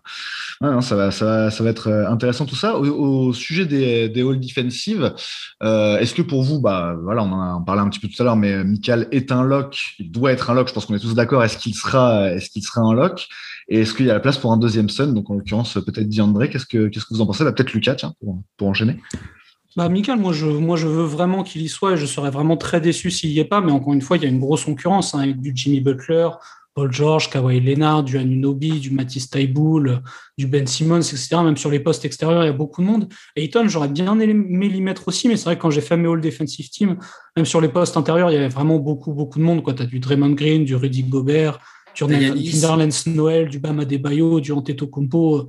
Il y a vraiment beaucoup, beaucoup de monde. Je pense qu'il est un peu trop juste cette année. Il sera peut-être à l'avenir, mais cette année, c'est un peu court, même si j'aurais bien aimé le mettre dedans. Mais là, ouais, ça aurait été vraiment du préférentiel. Mais je pense qu'objectivement, il y a beaucoup d'intérieurs qui ont fait de meilleures, mhm. une meilleure saison défensive que lui. Pour Bridges, je pense qu'objectivement, il a fait une saison qui, qui mérite d'être dedans. Mais je pense qu'il y, y, aura des votants qui auront préféré des saisons d'autres joueurs ou bien des noms un peu plus habituel comme Kawhi Leonard, même si je pense que défensivement, la mhm. saison de Bridges est meilleure. Mais voilà, moi, je serais très déçu qu'il n'y soit pas, en tout cas, et je souhaite vraiment de tout mon cœur qu'il soit dedans. Ouais. Alex, là-dessus? Complètement d'accord. Euh, ça me paraît, franchement, je vais mettre même plus direct que Lucas. Ça me paraît impossible que DeAndre Ayton y soit. D'accord. Ça me paraît vraiment impossible. Genre, euh, quand même. C'est super, elle a bien progressé, mais comment tu fais en fait? Enfin, Il y a beaucoup d'intérieurs forts là. Mhm. Il y a Embiid, il y a Bama Debayo, il y a Rudy Gobert. Déjà ça, c'est des pivots. Ensuite, tu as les Yanis Antetokounmpo ou des gars comme ça. Enfin, très compliqué à mon avis pour, euh, pour Ayton euh, d'y être, voire vraiment impossible. Par contre, Michael Bridges, ouais, clairement, s'il n'y est pas... Euh, s'il n'y est pas, ça veut dire qu'il se sera fait piquer sa place par un nom un nom euh, NOM, je veux dire. Hein. Voilà, comme disait Lucas, tu faisais allusion là à Kawhi, complètement. Uh-huh. Je suis d'accord. Pour moi, euh, la saison défensive de Michael Bridges est meilleure. Euh, ou, enfin voilà, en gros, Michael Bridges, il doit y être. Maintenant, est-ce qu'il va y être? Est-ce que les votants vont vraiment lui donner ça? On, va voir. Mais pour moi, il y est. Pour moi, il est dedans. Ok, ok. Hicham, sur, sur ce sujet aussi des, des All Defensive Teams? Ouais, complètement d'accord. Hein. Euh, Ayton, il n'a pas sa place là-dedans, c'est certain. Pas, euh, il, il est clairement pas encore arrivé au niveau qu'il faut, mais il peut. Hein. Euh, comme on dit souvent dans, le podcast, Inch'Allah, quoi. Et comme on dit chez Trash Talk aussi beaucoup, et ben voilà, Inch'Allah, quoi. On espère qu'il va atteindre son, plafond, là, qui est tout en haut avec les oiseaux, là. Et un jour être potentiellement candidat pour des gros trophées comme ça, ou des accolades. Par contre, euh, Michael, je pense que je pense que oui, il mérite. Moi, malheureusement, c'est ce que je pensais en début de saison et ça va, ça a bougé, mais je reste encore dubitatif. C'est, j'ai l'impression qu'il va se faire Rodka, en fait, qui va pas l'être, alors qu'il mérite, je pense vraiment qu'il devrait en être. Première ou deuxième, avoir les sensibilités, euh, euh, Kawhi, Paul George, n'importe, euh, Mhm. on peut en citer quelques autres. Euh, il joue 20 minutes par match, 20 minutes exceptionnelles au niveau, au niveau de la défense sur l'homme. On sait que le mec, il bâche, il intercepte à tout va, c'est un moulin à vent, le gars. Euh, mais euh, déjà, est-ce qu'il est, est-ce qu'il joue assez pour euh, vraiment être qualifié? Parce que 20 minutes par match, c'est bien. euh, mais l'autre, il joue 33 minutes, tous les matchs et tout. Bon, ça compte quand même. Mais bon, voilà, Dort, il joue, il n'a pas joué tous les matchs. euh, Il est excellent, pareil, en défense sur l'homme. Après, à voir s'ils sont aussi polyvalents en défense que ne l'est Michael Bridges, qui est quand même bon sur l'homme. Peut-être pas aussi bon que ces mecs-là, mais qui est bon et qui arrive à pas mourir sur les écrans alors que euh, alors qu'il est, il est quand même relativement frêle encore. Euh, puis voilà, il couvre en rotation défensive à mort, ça on sait, en free safety, c'est une bombe atomique. Et euh, si un jour il arrive à ajouter du muscle, etc., bon, il pourra devenir encore autre chose, mais, mais il mérite, oui, clairement. Pour moi, il mérite première ou deuxième à voir, mais en tout cas, il mérite. Mais malheureusement, je pense pas qu'il en sera parce que il va encore nous faire un truc, oui, Kawhi plus Paul George, ou Kawhi plus je sais pas qui. Puis voilà. Butler, il y a Butler aussi. Butler aussi, ouais, carrément. Ouais, Butler qui est très bon, ouais, c'est Il y clair. a. Yanis, il y a Yanis. En fait, le problème, c'est qu'Yanis va glisser forcément sur le poste 4. Mhm. Parce qu'à mon avis, ils vont foutre deux pivots. Il y a Mhm. pas. Ouais. Le spot est, est, est fin hein, pour. euh, Il y a peu de place. hein. Ouais, Entre lui et euh, Tybalt, je pense. Ouais, peut-être. Je pense hein. que ça va être, ça va être, Bah, à mon avis, ça va être soit lui. si c'est entre les deux, Tybalt. Si c'est entre les deux, on peut raisonnablement penser quand même que qu'il y sera parce que bah effectivement il y a la question du temps de jeu et puis il y a la question du fait qu'il y aura déjà Il deux, il y aura Il déjà deux de membres. C'est vrai, mais il y aura déjà deux de membres des. Sixers. Tout le monde est là, Donc, euh, Tybalt, faut équilibrer un peu. Mais oui, oui, non, c'est vrai que tout le monde parle de lui et, et, euh, et que, que oui, bien sûr, ça, ça peut jouer aussi. Euh, la question des noms à laquelle moi j'avais pas vraiment réfléchi, mais c'est vrai en fait quand on regarde un peu les chaque année euh, ce, ce, ce genre de, de trophées, de distinctions, euh, c'est c'est souvent les mêmes noms qui reviennent, effectivement des habitués, et parfois il y a des, il y a des petites polémiques sur ça, sur sur des bah, des trophées qui sont pas forcément mérités, qui sont plus sur une réputation que sur euh, sur de, une véritable Ah, surtout, prestation. surtout que la défense, c'est quelque chose qui est très difficilement quantifiable. Quoi. Mhm. Donc, effectivement, au bout d'un titre moment. tu individuel vas en tout vraiment- cas. tu vas vraiment sur du préférentiel. Quoi. Et c'est vrai Mhm. que sur du préférentiel, bah, quand tu es dans une équipe qui a plus de visibilité comme, Phila- comme Philadelphie, tes performances sont de facto plus marquantes auprès des votants. Ouais, sans doute que, que ça peut C'est jouer vrai aussi. qu'il a marqué. Hein. Euh, quand tu le vois jouer, tu, fais- tu, moi, parfois, Ah bah, tu vois que lui, il ouais. coupe la respiration, ce mec. C'est moi, je respire plus. Je regarde la télé. Rappelle-toi le match qu'on va jouer chez eux, là. Où Ah bah, le fameux, bunker pendant trois Ah, il est relou. Hein. vrai. Non, non, mais il est extrêmement fort. hein. Il est tout le temps comme ça. D'ailleurs, il est peut-être pas tout à fait en concurrence avec Bridges dans le sens où il est plus, il est plus un 2, quoi. Ouais. Plus un, un guard. Peut-être que ça peut jouer. Enfin, à voir. Mais oui, le spot est fin hein, pour Mika. là. Très, très fin. Et à voir Mm. si justement si Michael peut pas se retrouver aussi sur un espèce de poste comme ça de de fin de 2-3 euh, en- enfin voilà en bout de en bout de course faut enfin faut voir je sais pas trop effectivement euh, ce que ça peut donner Ajoutons une chose. Ajoutons quand même que Michael, il a le mérite de défendre chaque soir sur le meilleur extrait adverse. Mhm. Et euh, ok, tous ces mecs-là en défense, ils défendent bah, sur euh, des très bons joueurs généralement. Mais je veux dire, les pivots défendent sur les pivots. Les Mhm. meneurs défendent sur les meneurs. Euh, à part quand tu t'appelles Jero Holiday ou quelque chose comme ça. Mhm. Mais lui, Michael, vraiment, de 1 à 4 quasiment, à chaque fois qu'il y a un mec vraiment lourd en face à essayer de tenir, c'est pour lui, quoi. Et, au moins de 1 à 3. Et du coup, je trouve qu'il y a quand même ce gros mérite chez Michael, qu'il est polyvalent et qu'à chaque fois, on lui assigne vraiment le mec le plus chaud en face, qu'il soit costaud, petit, grand, maigre, long, tout ce que tu veux, de Brandon Ingram à Donovan Mitchell à Damien Lillard, Steph Curry. C'est tous ces mecs-là qui se tapent, lui. Et alors, je sais pas si Tybalt le fait à chaque fois, ça, par exemple, parce que j'ai pas vu assez Philadelphie pour vraiment me rendre compte que, ouais, ah, comme Michael, il défend toujours sur le meilleur extrait adverse, quel que soit le poste et tout. Ça, ça, je peux pas le dire avec certitude, je crois que oui. Mais, euh, mais, mais voilà, mais bon, ouais, il mérite, Michael, il mérite. Pour moi, il mérite euh, euh, cette accolade-là, au moins une all-D, D, euh, second team, voilà, pour récompenser une belle, belle saison défensive, quoi, de sa part. Après, voilà, il y a eu aussi euh, quand même une hype autour de, autour de Michael Bridges qui s'est un, peu calmé euh, au cours de la saison, mais qu'il faudra pas oublier non plus euh, à ce niveau-là. On a beaucoup parlé du fait que justement, il avait éteint Doncic, il avait éteint Mitchell, voilà. Donc ça, ça joue aussi, ça peut jouer en sa faveur. Ouais, mais tu vois, c'est justement peut-être ça qui lui manque des performances, des performances vraiment marquantes contre des stars dans la dernière ligne droite. Quoi. Mm c'est vrai que quand tu vois les premiers retours bah, de, de mecs pourtant bah, pour qui j'ai pas mal d'estime, que ce soit Kevin O'Connor ou Zach Lowe, ils mettent quand même pas mal de défenseurs au-dessus de lui dans leur team. Mhm. Ouais, même si eux, bon voilà, leur crédibilité euh, s'effiloche euh, au fil des années quand même, parce qu'ils ont tendance à dire, je les écoute depuis tellement d'années, et il y a pas mal de takes là. Euh, je me dis, mais les gars, je comprends pas là ce que vous faites, parce que franchement, ils hype des joueurs euh, quand tu les vois, tu te dis oui, ils sont bons, mais c'est pas non plus. Et puis ils oublient complètement, ils occultent des, des, performances vraiment euh, quand on regarde, c'était contre qui, euh, Rod, la prolongation où Mikal il prend feu, si tu te rappelles euh, bah, il y a deux semaines, je crois que c'est ça, Cleveland. Ouais, carrément, c'est ça, c'est contre Cleveland. Ouais, là-bas. Bon, c'est vrai que c'était Cleveland, vous êtes. Ah oui, ouais, c'est ça, c'était Cleveland. Le, la, la veille de, de la défaite contre mais, mais tu vois ce qu'il apporte en défense sur une prolongue comme ça où tout le monde euh, devrait être fatigué normalement, machin, et que le mec c'est lapin du Racel. Et ce qu'il apporte dans cette prolongue-là, bon, j'avais oublié que c'était Cleveland, c'était pas non plus un gros client. Mais voilà, je veux dire, il a fait du super, super boulot. Quoi.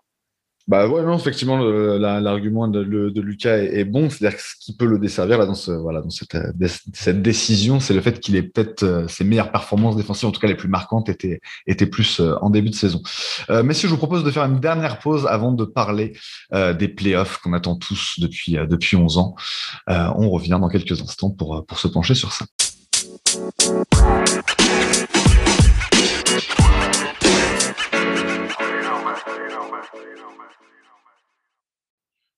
On est de retour dans Valéo pour euh, la fin de l'émission et on va enfin pouvoir se projeter sur les playoffs après 11 ans d'attente. Personnellement, en tant que euh, fan des Suns, euh, bah, à l'époque où les Suns étaient en playoffs pour la dernière fois, je ne suivais pas le basket comme je le suis aujourd'hui. Je le suivais de, très loin. Je regardais pas les matchs tout simplement. donc c'est les premiers playoffs que moi personnellement je vais suivre en tant que fan des Suns, enfin voilà, en tant que fan de NBA.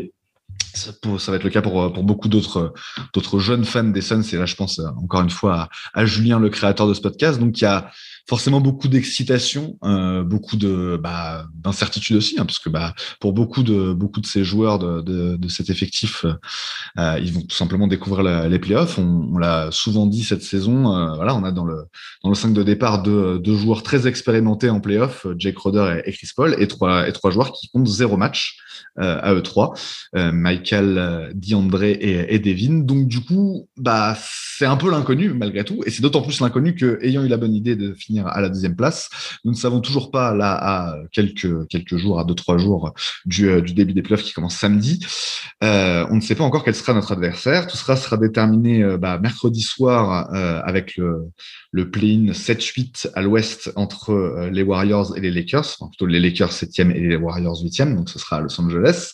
Et le vainqueur de ce match affrontera les Suns au premier tour des playoffs.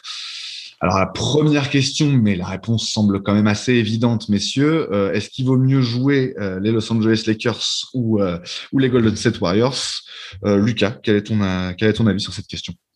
Bon, la réponse est assez évidente, je pense. Ça les Warriors.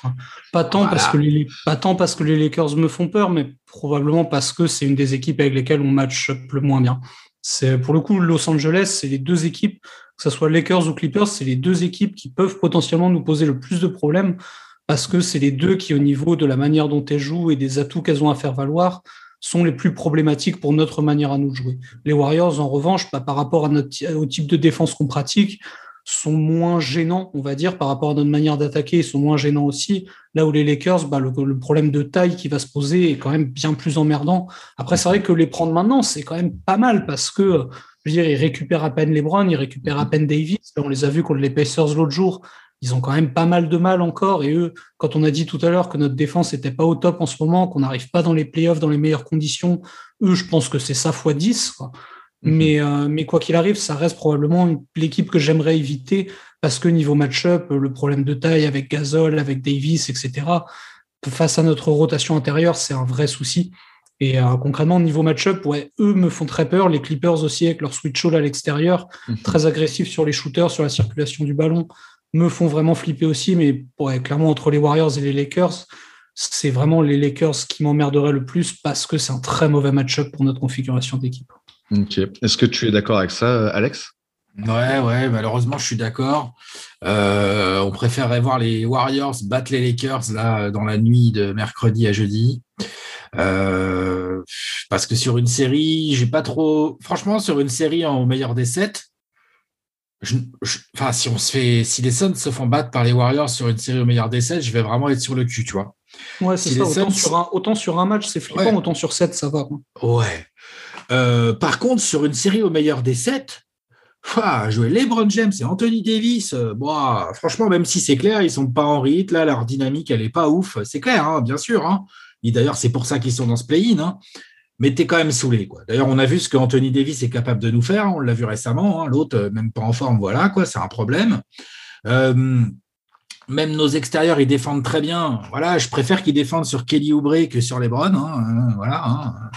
Il n'y a, pas à chier. En plus, euh, on a ramené de l'expérience avec Chris Paul, avec Jay Crowder. On a ramené tout, ce genre de package aussi au-delà du technique et du tactique. Ils ont de l'expérience. Bon, bah voilà, en fait, les Lakers, euh, en termes d'expérience, euh, ils, dosent toute la ligue, de toute façon. Donc, Clairement. donc non, ouais, non, c'est clair que si on peut s'éviter, si, parmi, si Stephen Curry voulait nous faire un petit miracle là, Hein, sur un match pour qu'on évite ah, un Suns Lakers au premier tour playoff, ouais, je pense qu'on prend au niveau de la Suns Nation, je pense qu'on prend quand même. Sans aucun souci, ouais. Hicham, j'imagine que tu es complètement d'accord toi aussi.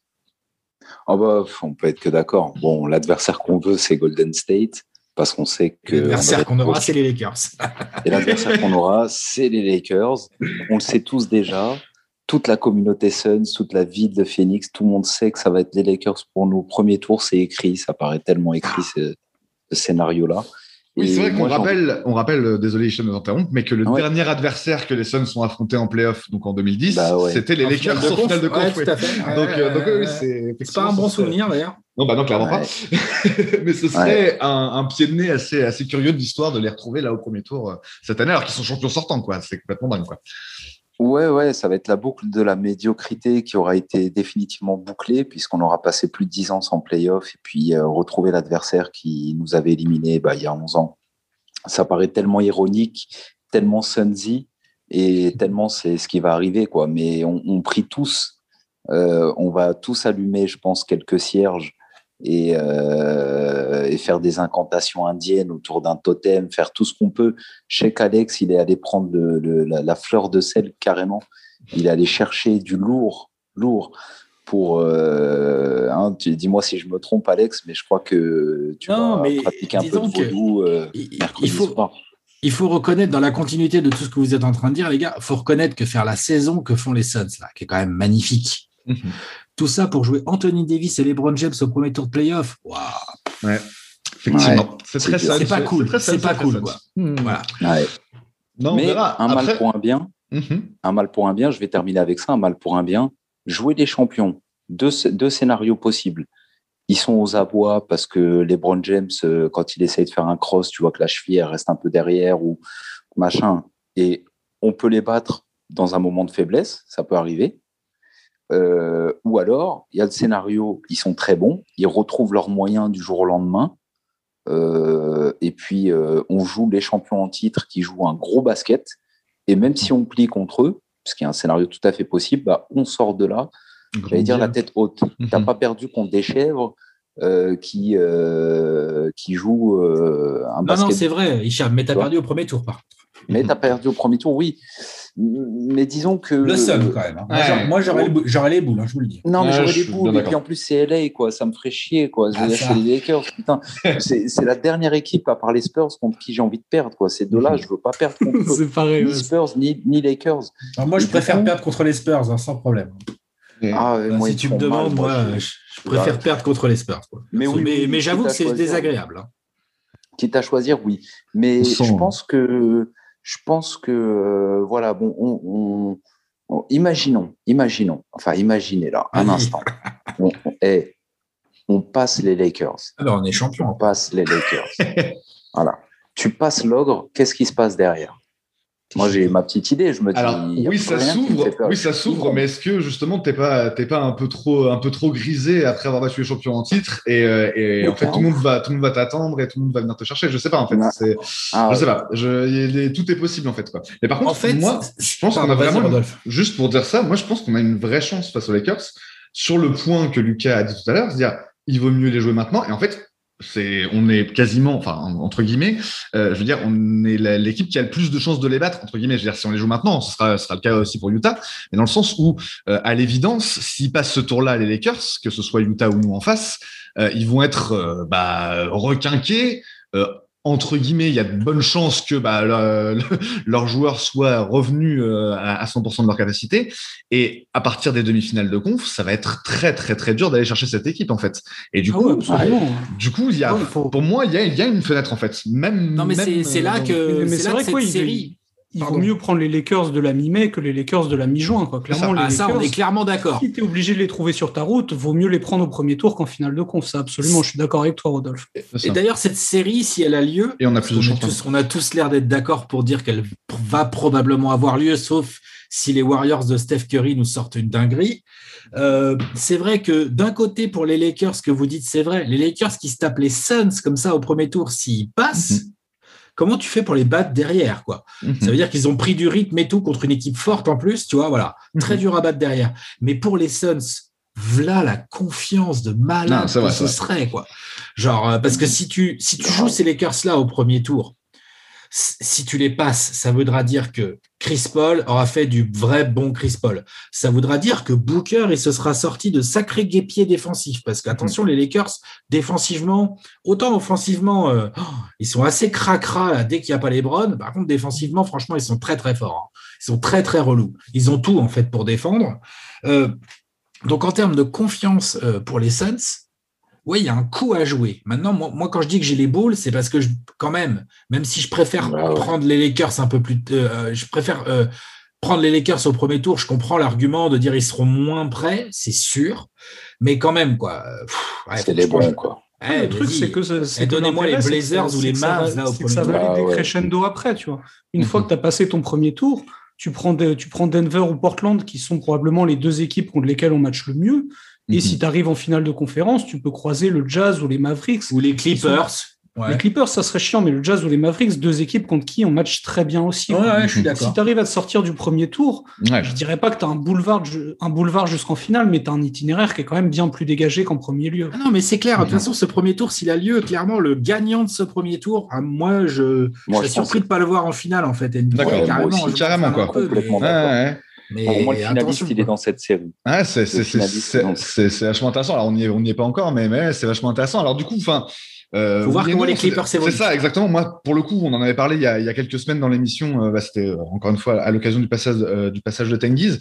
Euh, moi, les, les Clippers, c'est vraiment l'équipe qui me fait le, plus peur, et d'autant plus maintenant. Bah voilà, on est on est vraiment en, situation de playoff. Alors effectivement, ils ont quand même eu quelques petits soucis, quelques petits soucis physiques, mais ils ont l'air quand même un petit peu en meilleure forme que que, que les Lakers. Et je sais pas, enfin voilà, il euh, y, a, y, a, une question de, de, de match-up qui, qui, colle pas en fait face aux Clippers. Et puis voilà, les, les, les trompes qui nous ont collé cette année, moi, elles m'ont pas plu du tout.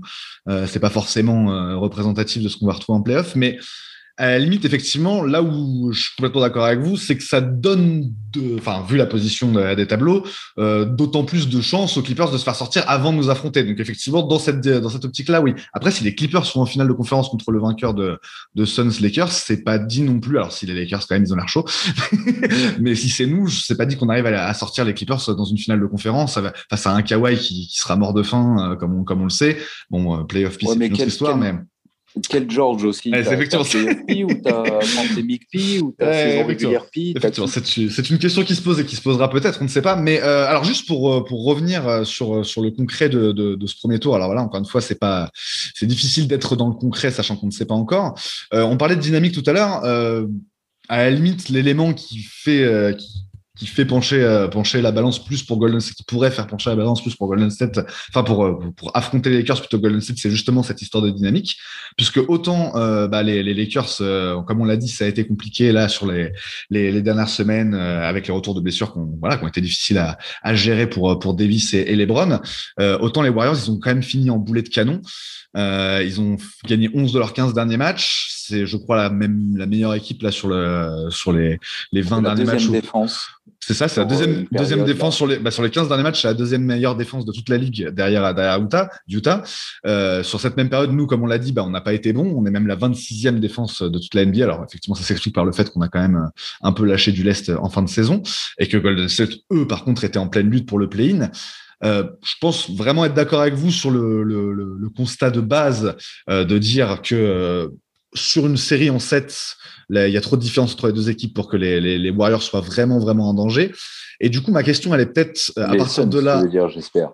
Euh, oui, les Warriors sont. Que... Non, parce que tu as dit, il euh, y, a, y, a, y, a, beaucoup de. Euh, bref, laisse tomber. Je crois que tu as. ne nous embrouillons pas. Confusion Suns et Warriors. Effectivement, mais tout ça pour dire qu'a priori, les Suns triompheront des, des, Warriors sur une série en 7 matchs. Je vois pas trop comment les Warriors peuvent les, les, les renverser, quoi, on va dire.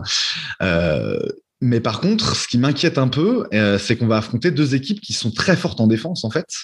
Enfin, que ce soit l'une ou l'autre, c'est deux équipes très fortes en défense, qui sont meilleures que nous sur l'ensemble de la saison et, euh, comme on l'a dit précédemment, très, enfin largement meilleures que nous sur les, la, la partie post All-Star Game. Euh, est-ce que c'est justement, est-ce que même finalement Golden State n'est pas un bon match-up sur ce côté-là de la défense? Alors, euh, Lucas, tout à l'heure, tu as avancé des, des, arguments un peu plus, un peu plus tactiques. Euh, je ne sais pas ce que tu, ce que tu penses de ça. Est-ce que le fait que ces deux équipes ont a priori une meilleure défense que nous euh, peut être problématique en vue de ce premier tour, quel que soit l'adversaire Disons que le, ce, qui va, ce qui change au niveau des Warriors, en tout cas au niveau du match-up, pour moi, c'est surtout défensif, dans le sens où les Suns sont mieux armés pour défendre les Warriors qui ne sont armés pour défendre les Lakers. Mhm. En revanche, pour attaquer, ouais. bah, les, les, Suns sont peut-être plus mieux armés pour attaquer les Lakers, pour attaquer les Warriors. Ou les Warriors, on sait, il y a beaucoup de rotation, il y a des extérieurs qui sont très agressifs sur les shooters, notamment Oubre et Wiggins, qui défensivement font de très bonnes saisons tous les deux. Alors que bah, là, justement, et c'est là où j'attends beaucoup les Suns, ça va être sur ce révélateur playoff que vaut ton attaque demi-terrain, quoi, dans le sens où ça a été la grande force de ta saison, ça a été ta capacité à mettre des tirs à mi-distance, à ralentir le jeu, à jouer sur demi-terrain, qui sont concrètement bah, tout ce que tu demandes à une équipe en playoff. La plupart des équipes qui font la différence en playoff s'appuient là-dessus. Donc, pour le coup, ce qu'on va attendre de voir, c'est est-ce que ce que les Suns ont réussi à faire en saison régulière, ils réussissent à le faire à nouveau en playoff. S'ils arrivent à le faire en playoff, là, offensivement, ah bah là, c'est super séduisant. Tu as vraiment toutes les armes d'une équipe qui peut être championne. Mmh. Après, c'est plus défensivement dans toute cette configuration, on va dire très agressif sur les shooters et des André Ayton pour, pour récupérer derrière. Bah, quand tu joues contre une équipe avec des gros gabarits comme Los Angeles, ça devient problématique parce qu'en 1 contre 1, tu as Ayton qui va être focalisé, qui risque de prendre pas mal de fautes et du coup qui va être moins là sur les aides, qui va être plus en souffrance. Et nous, on n'a pas nécessairement les gros gabarits pour venir l'aider si ça joue à deux pivots en face etc. Donc c'est vrai que c'est deux match-ups qui sont très différents au niveau de l'équilibre attaque-défense, ouais. mais dans l'absolu, je trouve les Lakers quand même malgré tout bien plus pénalisants que les Warriors, mm-hmm. parce que malgré leur défense qui bouge beaucoup, etc., tu as les armes pour aller faire des différences en un contre un. Ouais, c'est intéressant. Effectivement, comme tu dis, il y a des, des menaces qui sont tellement différentes que c'est assez difficile de, de, vraiment les, les comparer entre elles, sachant que, voilà, euh, en tout cas de ce côté-là, du côté de, de, la défense des Suns, euh, c'est pas du tout le, le, même, le, le, même problème qui va être posé dans les, dans les deux cas. Alors peut-être pour te, te relancer là-dessus, est-ce que tu penses qu'une solution, ça peut être, comme a fait euh, parfois Monty cette saison, euh, de, si on affronte les, Lakers, bien sûr, de, titulariser un deuxième grand, euh, entre guillemets, en, en, en quatre, donc Dario a priori. Euh, Est-ce que ça peut être ça l'option? Ça peut être une option, effectivement. Après, il faut voir aussi dans quelle mesure Crowder est capable de tenir, -hmm. parce que je pense que ce pourquoi il est venu, c'est avant tout la défense. Et c'est vrai qu'avec son gabarit, il a quand même une puissance qui peut tenir des gros intérieurs, même s'il n'a pas la taille. Quoi. Et c'est vrai que la taille sera un problème. Mais dans cette équation, plutôt que Charic, celui que j'attendrais beaucoup, c'est Tory Craig. Mm -hmm. Craig, pour le coup, a vraiment en défense prouvé qu'il pouvait quasiment tenir jusqu'au poste 5 avec la puissance physique qu'il a et l'impact qu'il est capable d'imposer au rebond. Donc, à mon sens, Craig serait une meilleure alternative dans un combo 4-5 que Charic au poste 4, je pense. Intéressant. Et du coup, sachant que bah, il a quand même pas mal joué à, à ce, à ce poste-là en tant que titulaire pendant, pendant l'absence de Crowder, on peut se dire qu'il y a aussi des, des automatismes qui ont, commencé à être mis en place, euh, même par rapport à, à, à, Craig. toi, Alex, sur, sur la question de, bah, de la défense des Suns déjà dans, dans, un premier temps qui a priori est, moins performante que celle de, de ces deux adversaires et, et sur ces questions-là du match-up, euh, on va dire défensif pour les Suns, quoi. Qu'est-ce que qu'est-ce que t'en penses? Qu'est-ce que est-ce que tu penses que voilà, c'est dans tous les cas, ce sera compliqué? Est-ce que euh, les Suns vont devoir step up défensivement vraiment, euh, quel que soit l'adversaire? Comment tu vois les choses de ce côté-là du terrain? Après, faut pas oublier que c'est une série, hein, donc il va y avoir des ajustements à faire de match en match, quel que soit l'adversaire, hein, que ce soit les Warriors ou les ou les Lakers. Mm-hmm. Dans les deux cas, on connaît les dangers en face. Hein. Donc là, euh, clairement, ils sont très identifiés, j'ai envie de dire, les, dangers d'en face. Euh, ils sont très différents. Il y a une équipe qui est capable de très très bien shooter avec un joueur complètement fou euh, comme Stephen Curry. Où va falloir va falloir blitz, va falloir aller le chercher très haut, va falloir faire en sorte qu'il en shoote le moins possible en fait. Et de l'autre côté, il y a une équipe qui, quand elle commence à bien shooter, elle devient très compliquée à défendre et elle a euh, peut-être euh, l'un des intérieurs offensifs les plus dingues quand il est à 100% et elle a les Lebron pour diriger le jeu. Donc, euh, donc va falloir s'adapter. Je, mise beaucoup sur aussi sur Monty Williams et sa capacité à prendre des bonnes décisions, comme il a su le faire à de nombreuses reprises cette saison. maintenant, c'est des séries de playoffs c'est vrai qu'il va falloir bien défendre. Euh, je pense aussi qu'il ne faut pas qu'on sous-estime euh, notre capacité à, dicter le tempo. Au-delà de défendre, il va falloir qu'on soit capable, comme en régulière, d'avoir le tempo, qu'il soit offensif ou défensif. Je pense que voilà, le rôle de Chris Paul et Devin Booker va être central en fait dans la gestion réelle des matchs. Donc euh, voilà, c'est sur la défense, oui, il va falloir faire mieux que sur la fin de la régulière c'est sûr et certain. Ce qui va compter, c'est beaucoup, c'est le tempo, c'est notre capacité à pas paniquer quand on est mené de 12 et, ainsi de suite et ainsi de suite, notre capacité à s'ajuster entre les matchs aussi. Donc il y, a, beaucoup de, il y a beaucoup de nouveautés en fait hein, pour les spin derrière. C'est vrai, mais en même temps, comme tu l'as dit aussi, on a, on a vu des, des prémices euh, bah, notamment en termes d'adaptation en cours de match cette saison, qui ont été assez intéressants, et en termes aussi bah, de, gestion des temps forts et des temps faibles, de se retrouver à mener, c'est arrivé plusieurs fois cette saison qu'on se retrouve un peu, un peu derrière au score et, qu'il n'y a absolument pas de panique. Ça, c'est évidemment euh, l'impact de Chris Paul dans, dans une équipe. On sent qu'il est toujours serein et ça change beaucoup de choses. Alors évidemment, en playoff, tout est démultiplié, donc ça c'est pas forcément euh, une, assurance tout risque, euh, mais, mais ça, va être, ça va être intéressant de voir comment, comment ça fonctionne à ce niveau-là. Toi, Hicham, euh, comment tu vois, comment tu vois les choses en termes justement sur ces questions-là de, bah, de, tempo, de, domination défensive Qu'est-ce qui, te, paraît pertinent à dire?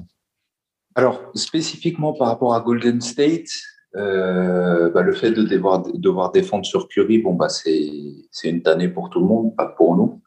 Euh, ça, c'est des schémas compliqués où il faut couvrir toutes les zones du terrain derrière la ligne et puis faire attention à tous les backdoors et tout. Donc, euh, tout devient très compliqué avec euh, cette équipe-là quand Curry tourne à plein régime. C'est pas un cadeau.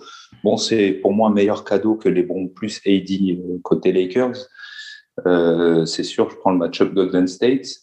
pour la défense, je pense qu'on va être bon. Enfin, moi, je pense qu'on va être bien à mon avis, on n'a pas perdu euh, nos bases défensives et nos principes. Je pense qu'il y a eu à la fois, comme on a dit tout à l'heure, euh, l'absence de Crowder, un petit relâchement. Euh, on a affronté des équipes fortes. bon, voilà, il y, a, il y, a, toute une conjonction de choses qui ont fait que bon, on n'a pas été excellent comme au début de saison où on avait encore tout à prouver. Euh, moi, je pense qu'en playoff, ça va retrouver de sa superbe et qu'on va être euh, une des meilleures défenses euh, sur la ligne XT. Par contre, après la question, c'est l'intérieur pour moi, en fait, surtout. C'est est-ce que DeAndre Ayton va être à la hauteur de ce qu'il attend? Et ce qu'il attend, c'est très, très lourd. Et en fait, on va aller aussi loin que lui, il va nous porter. Donc, si DeAndre Ayton fait le taf, prend des rebonds, défend l'arceau, prend pas de faute, ne mord pas aux feintes, ne se fait pas taper la balle dans les mains euh, euh, une fois sur deux quand il la reçoit sous le cercle ou toutes ces petites choses-là. S'il est bon, je pense que on a une vraie chance, même face aux Lakers, on peut les battre. Euh, et puis Golden State, je pense que là, clairement, on peut sortir le cheat code. quoi. C'est-à-dire que si DeAndre il est bon, c'est terminé. quoi. C'est Bon, après, à moins que Curry mette 50 points de moyenne par match, mais en gros, eux, ils n'auraient pas de réponse. Parce que mettre un Draymond Green sur un DeAndre Ayton, il a intérêt à. Je sais qu'il est excellent comme défenseur, Draymond Green, mais quand tu rends 20 cm, 15 ou 20 cm à quelqu'un, ça complique quand même un peu des choses. Et, euh, et, voilà, donc plutôt confiant contre Golden State. J'espère que ça sera eux. On sait que ça sera les Lakers. Bon, bah là, il va falloir vraiment bien, bien durcir la défense, être fort mentalement. Ça va être, euh, ça va être au mental que ça va jouer. Et là, on sait que eux, ils ont l'expérience. Ils ont le fameux mental que nous, on a tout approuvé. Donc, euh, voilà, ça va être euh, une guerre de ouf. Mais moi, j'ai tendance à croire que si on gagne le premier match, qui aura lieu, je pense, samedi soir, si on arrive à gagner ce premier match à Phoenix, euh, bah tiens, je vais vous poser la question plutôt comme ça, les gars. Dites-moi ce que, vos avis.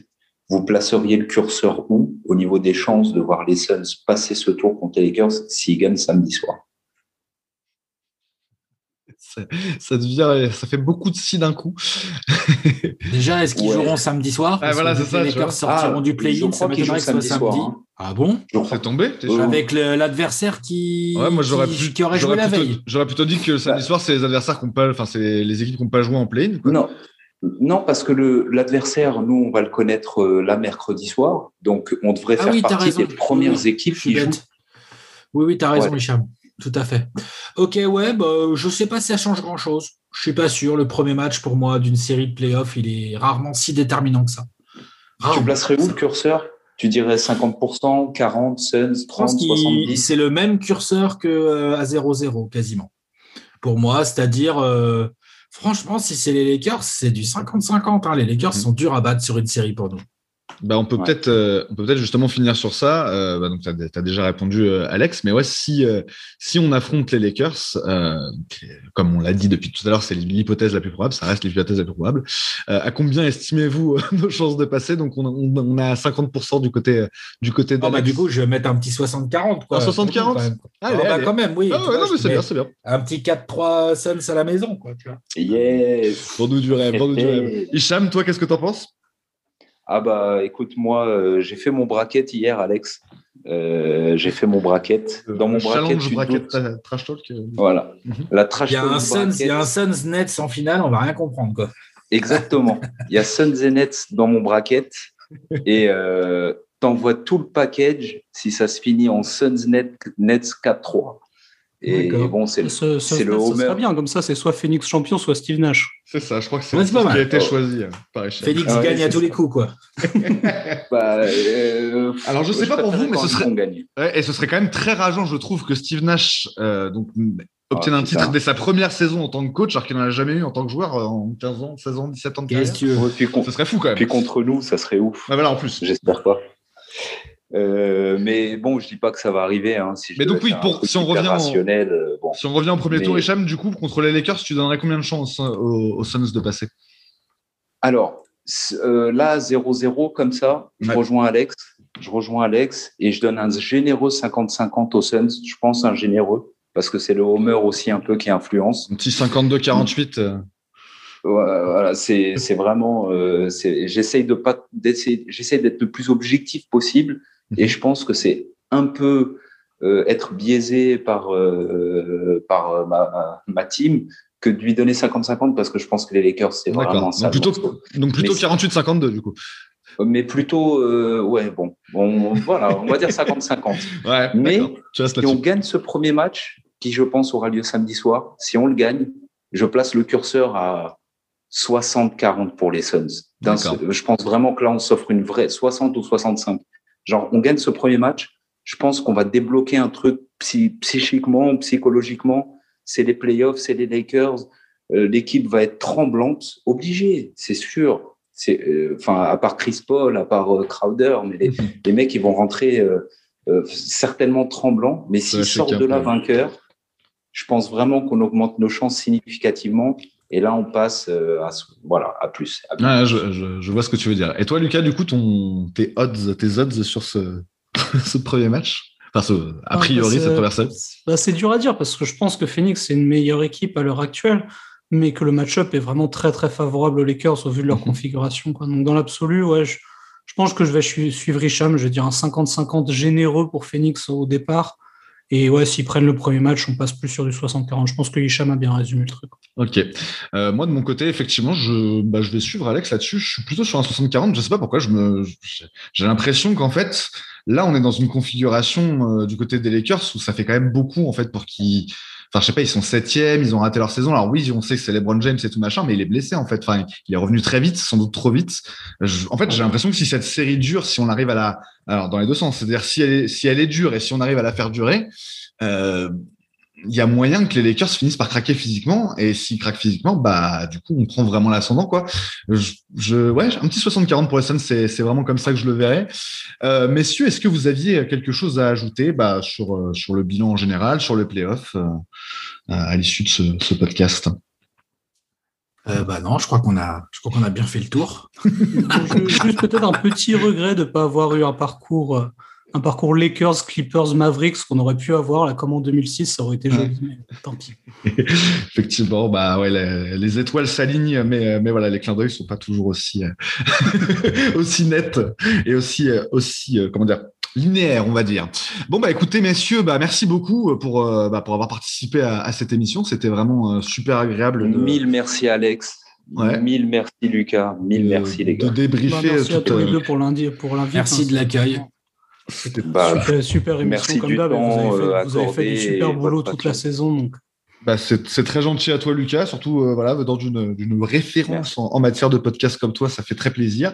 et, euh, et bah, du coup, ouais, non, clairement, nous, on a, on a beaucoup apprécié euh, cette saison. On espère que ça va continuer là encore pas mal de temps parce que, bah, autant, autant c'est vrai qu'on a peur hein, sur ce, ce, premier tour, mais on n'a pas envie que ça se termine maintenant. Comme on disait, on a prévu d'avoir d'autres, d'autres invités là dans les prochaines semaines pour, bah, pour parler des Lakers, pour parler aussi de la saison. on aura l'occasion de leur, de leur poser la question. Dis-moi, si on gagne le et si, ou alors je devrais dire quand on gagne le titre. Dis si, s'il te plaît. Comme, on aime dire, c'est tous les quatre rendez-vous après le titre. Mais bon, on verra. Oui, écoute, on, aura l'occasion, on aura l'occasion d'en reparler. Effectivement, ne vendons pas. en plus, en plus, c'est de l'audio, on verra pas qu'on est tout nu. C'est ça, exactement. en hélicobite. Est-ce que ça marche le micro en hélicobite? Je sais pas trop. Faudra voir justement. Euh, on n'y est pas encore. D'ici là, espérons déjà que ce premier tour se passe bien et, euh, on va de toute façon regarder le play-in demain soir pour savoir qui, qui sera notre adversaire. Euh, et, même, même ce soir déjà, ça commence. Ah, bah, Il y a le play-in ce soir à l'est. On va regarder ça aussi le format, le format euh, va, vraiment donner toute sa pleine mesure là dans, enfin, dans les jours à venir. Donc euh, effectivement, c'était un peu euh, l'attente là depuis quelques semaines. On va, on va voir ce que ça va donner. Euh, bah, messieurs, merci beaucoup. Merci à tous nos auditeurs. Et puis on invite, on invite nos auditeurs à regarder tout le contenu magnifique qui sort chez Trash Talk. Alex et Bastien, bon les mecs, ils, ils taffent quoi, et ils font du super taf. on, on les invite à regarder tout ce que fait Lucas euh, allez sur son compte Twitter, regardez tout ce qui se passe par là, parce que bon, il y a plein de choses. Et acheter son euh, bouquin sur Kobe Bryant, qui, qui, euh, voilà, moi, j'ai pas eu la chance de le lire, mais le fan des Suns qui fait des bouquins sur Kobe. C'est assez improbable, mais voilà, il, y avait, il, y a, de quoi faire, il y a de quoi faire. Mais le bouquin que tu avais traduit sur les Suns aussi est à lire, à mon avis, Lucas, si vous ne l'avez pas encore. Le Jack McCallum là? Ouais, à, la, vitesse de la lumière en français, Seven, Seconds or Less en anglais, ouais, il est, il est super. Donc ouais, n'hésitez pas à vous à vous procurer cet ouvrage dont la version française a été réalisé par, par Lucas. Euh, bah oui, ce sera le mot de la fin. C'est un bon mot, euh, des, conseils de lecture et, d'écoute. Et, euh, et, à très bientôt, du coup, à, dimanche prochain pour le prochain, prochain numéro de Valéoup. Et on sera cette fois-ci dans les playoffs. Édition statistique. Ce sera quelque chose, effectivement. On, prendra quand même le temps de, de, faire un retour statistique sur, sur la saison et peut-être de débriefer le premier match des playoffs si jamais il est dans la nuit de samedi à dimanche. D'ici là, bah, très bonne semaine à tous. Au revoir. Allez, bonne semaine. La bise. Ciao, ciao. tout le monde. Ciao, ciao.